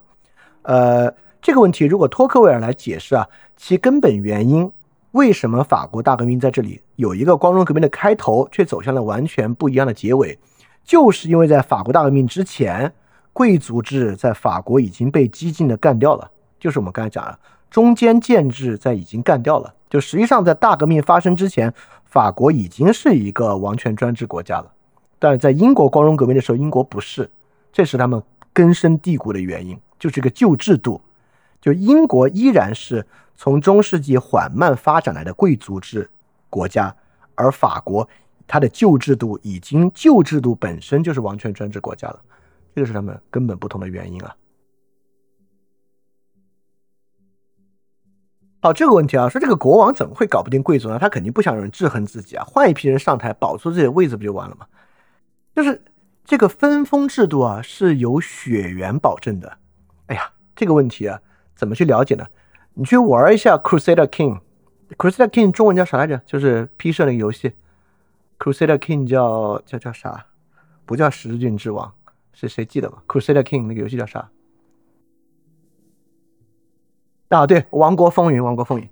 你去玩王国风你就知道了，就是你作为一个国王啊，你下面是有那个叫做 powerful vassal，就是你的这个你的封臣里面最有势力的封臣，就是如果你去换他，比如说我给我为什么都换了，我分封别的人是可能的，就是那个游戏给了你方法，你可以把这些人全废掉，把这些封地全部封给别人，会发生什么？你在这 Crusader King 里面玩一次，你就知道会发生什么了。好，这个问题啊，他又反过来问：那为什么法国大革命之前，法国贵族就没有制衡王权呢？首先啊，是有制衡的。这是为什么？最开始英国人在这个法国会认为啊，法国大革命的结果是贵族制的上升，就像在英国一样。那为什么没有呢？问的就是大革命为什么？就是托克维尔这本书啊，有很大的篇幅在讲当时为什么有激进反对教权这个事儿。实际上，激进反对教权是他没有走向光荣革命非常重要的一点。所以，这个激进反对教权导致以教权建制为主的整个贵族体系快速被激进反对。就是，也就是说，这个君主立宪制的脆弱性是他没有走向制衡的原因。如果君主立宪制当时在法国很强烈的保持下来了，他还是能够制衡王权的。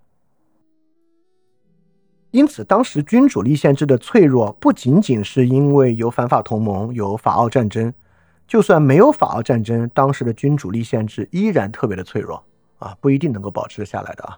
这个我们下次会细讲。好，这个问题啊，说。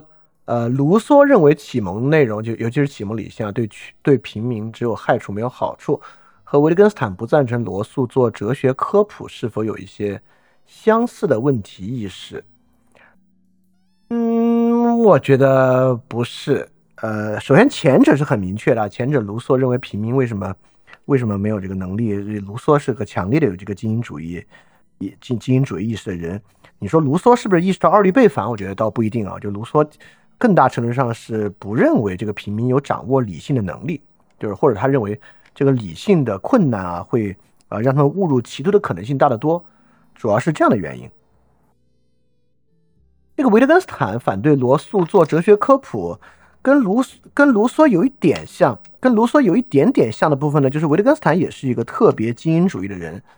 就我之前也讲过，这个维特根斯坦当这个哲学老师的时候，不是经常以这个劝退学生为荣吗？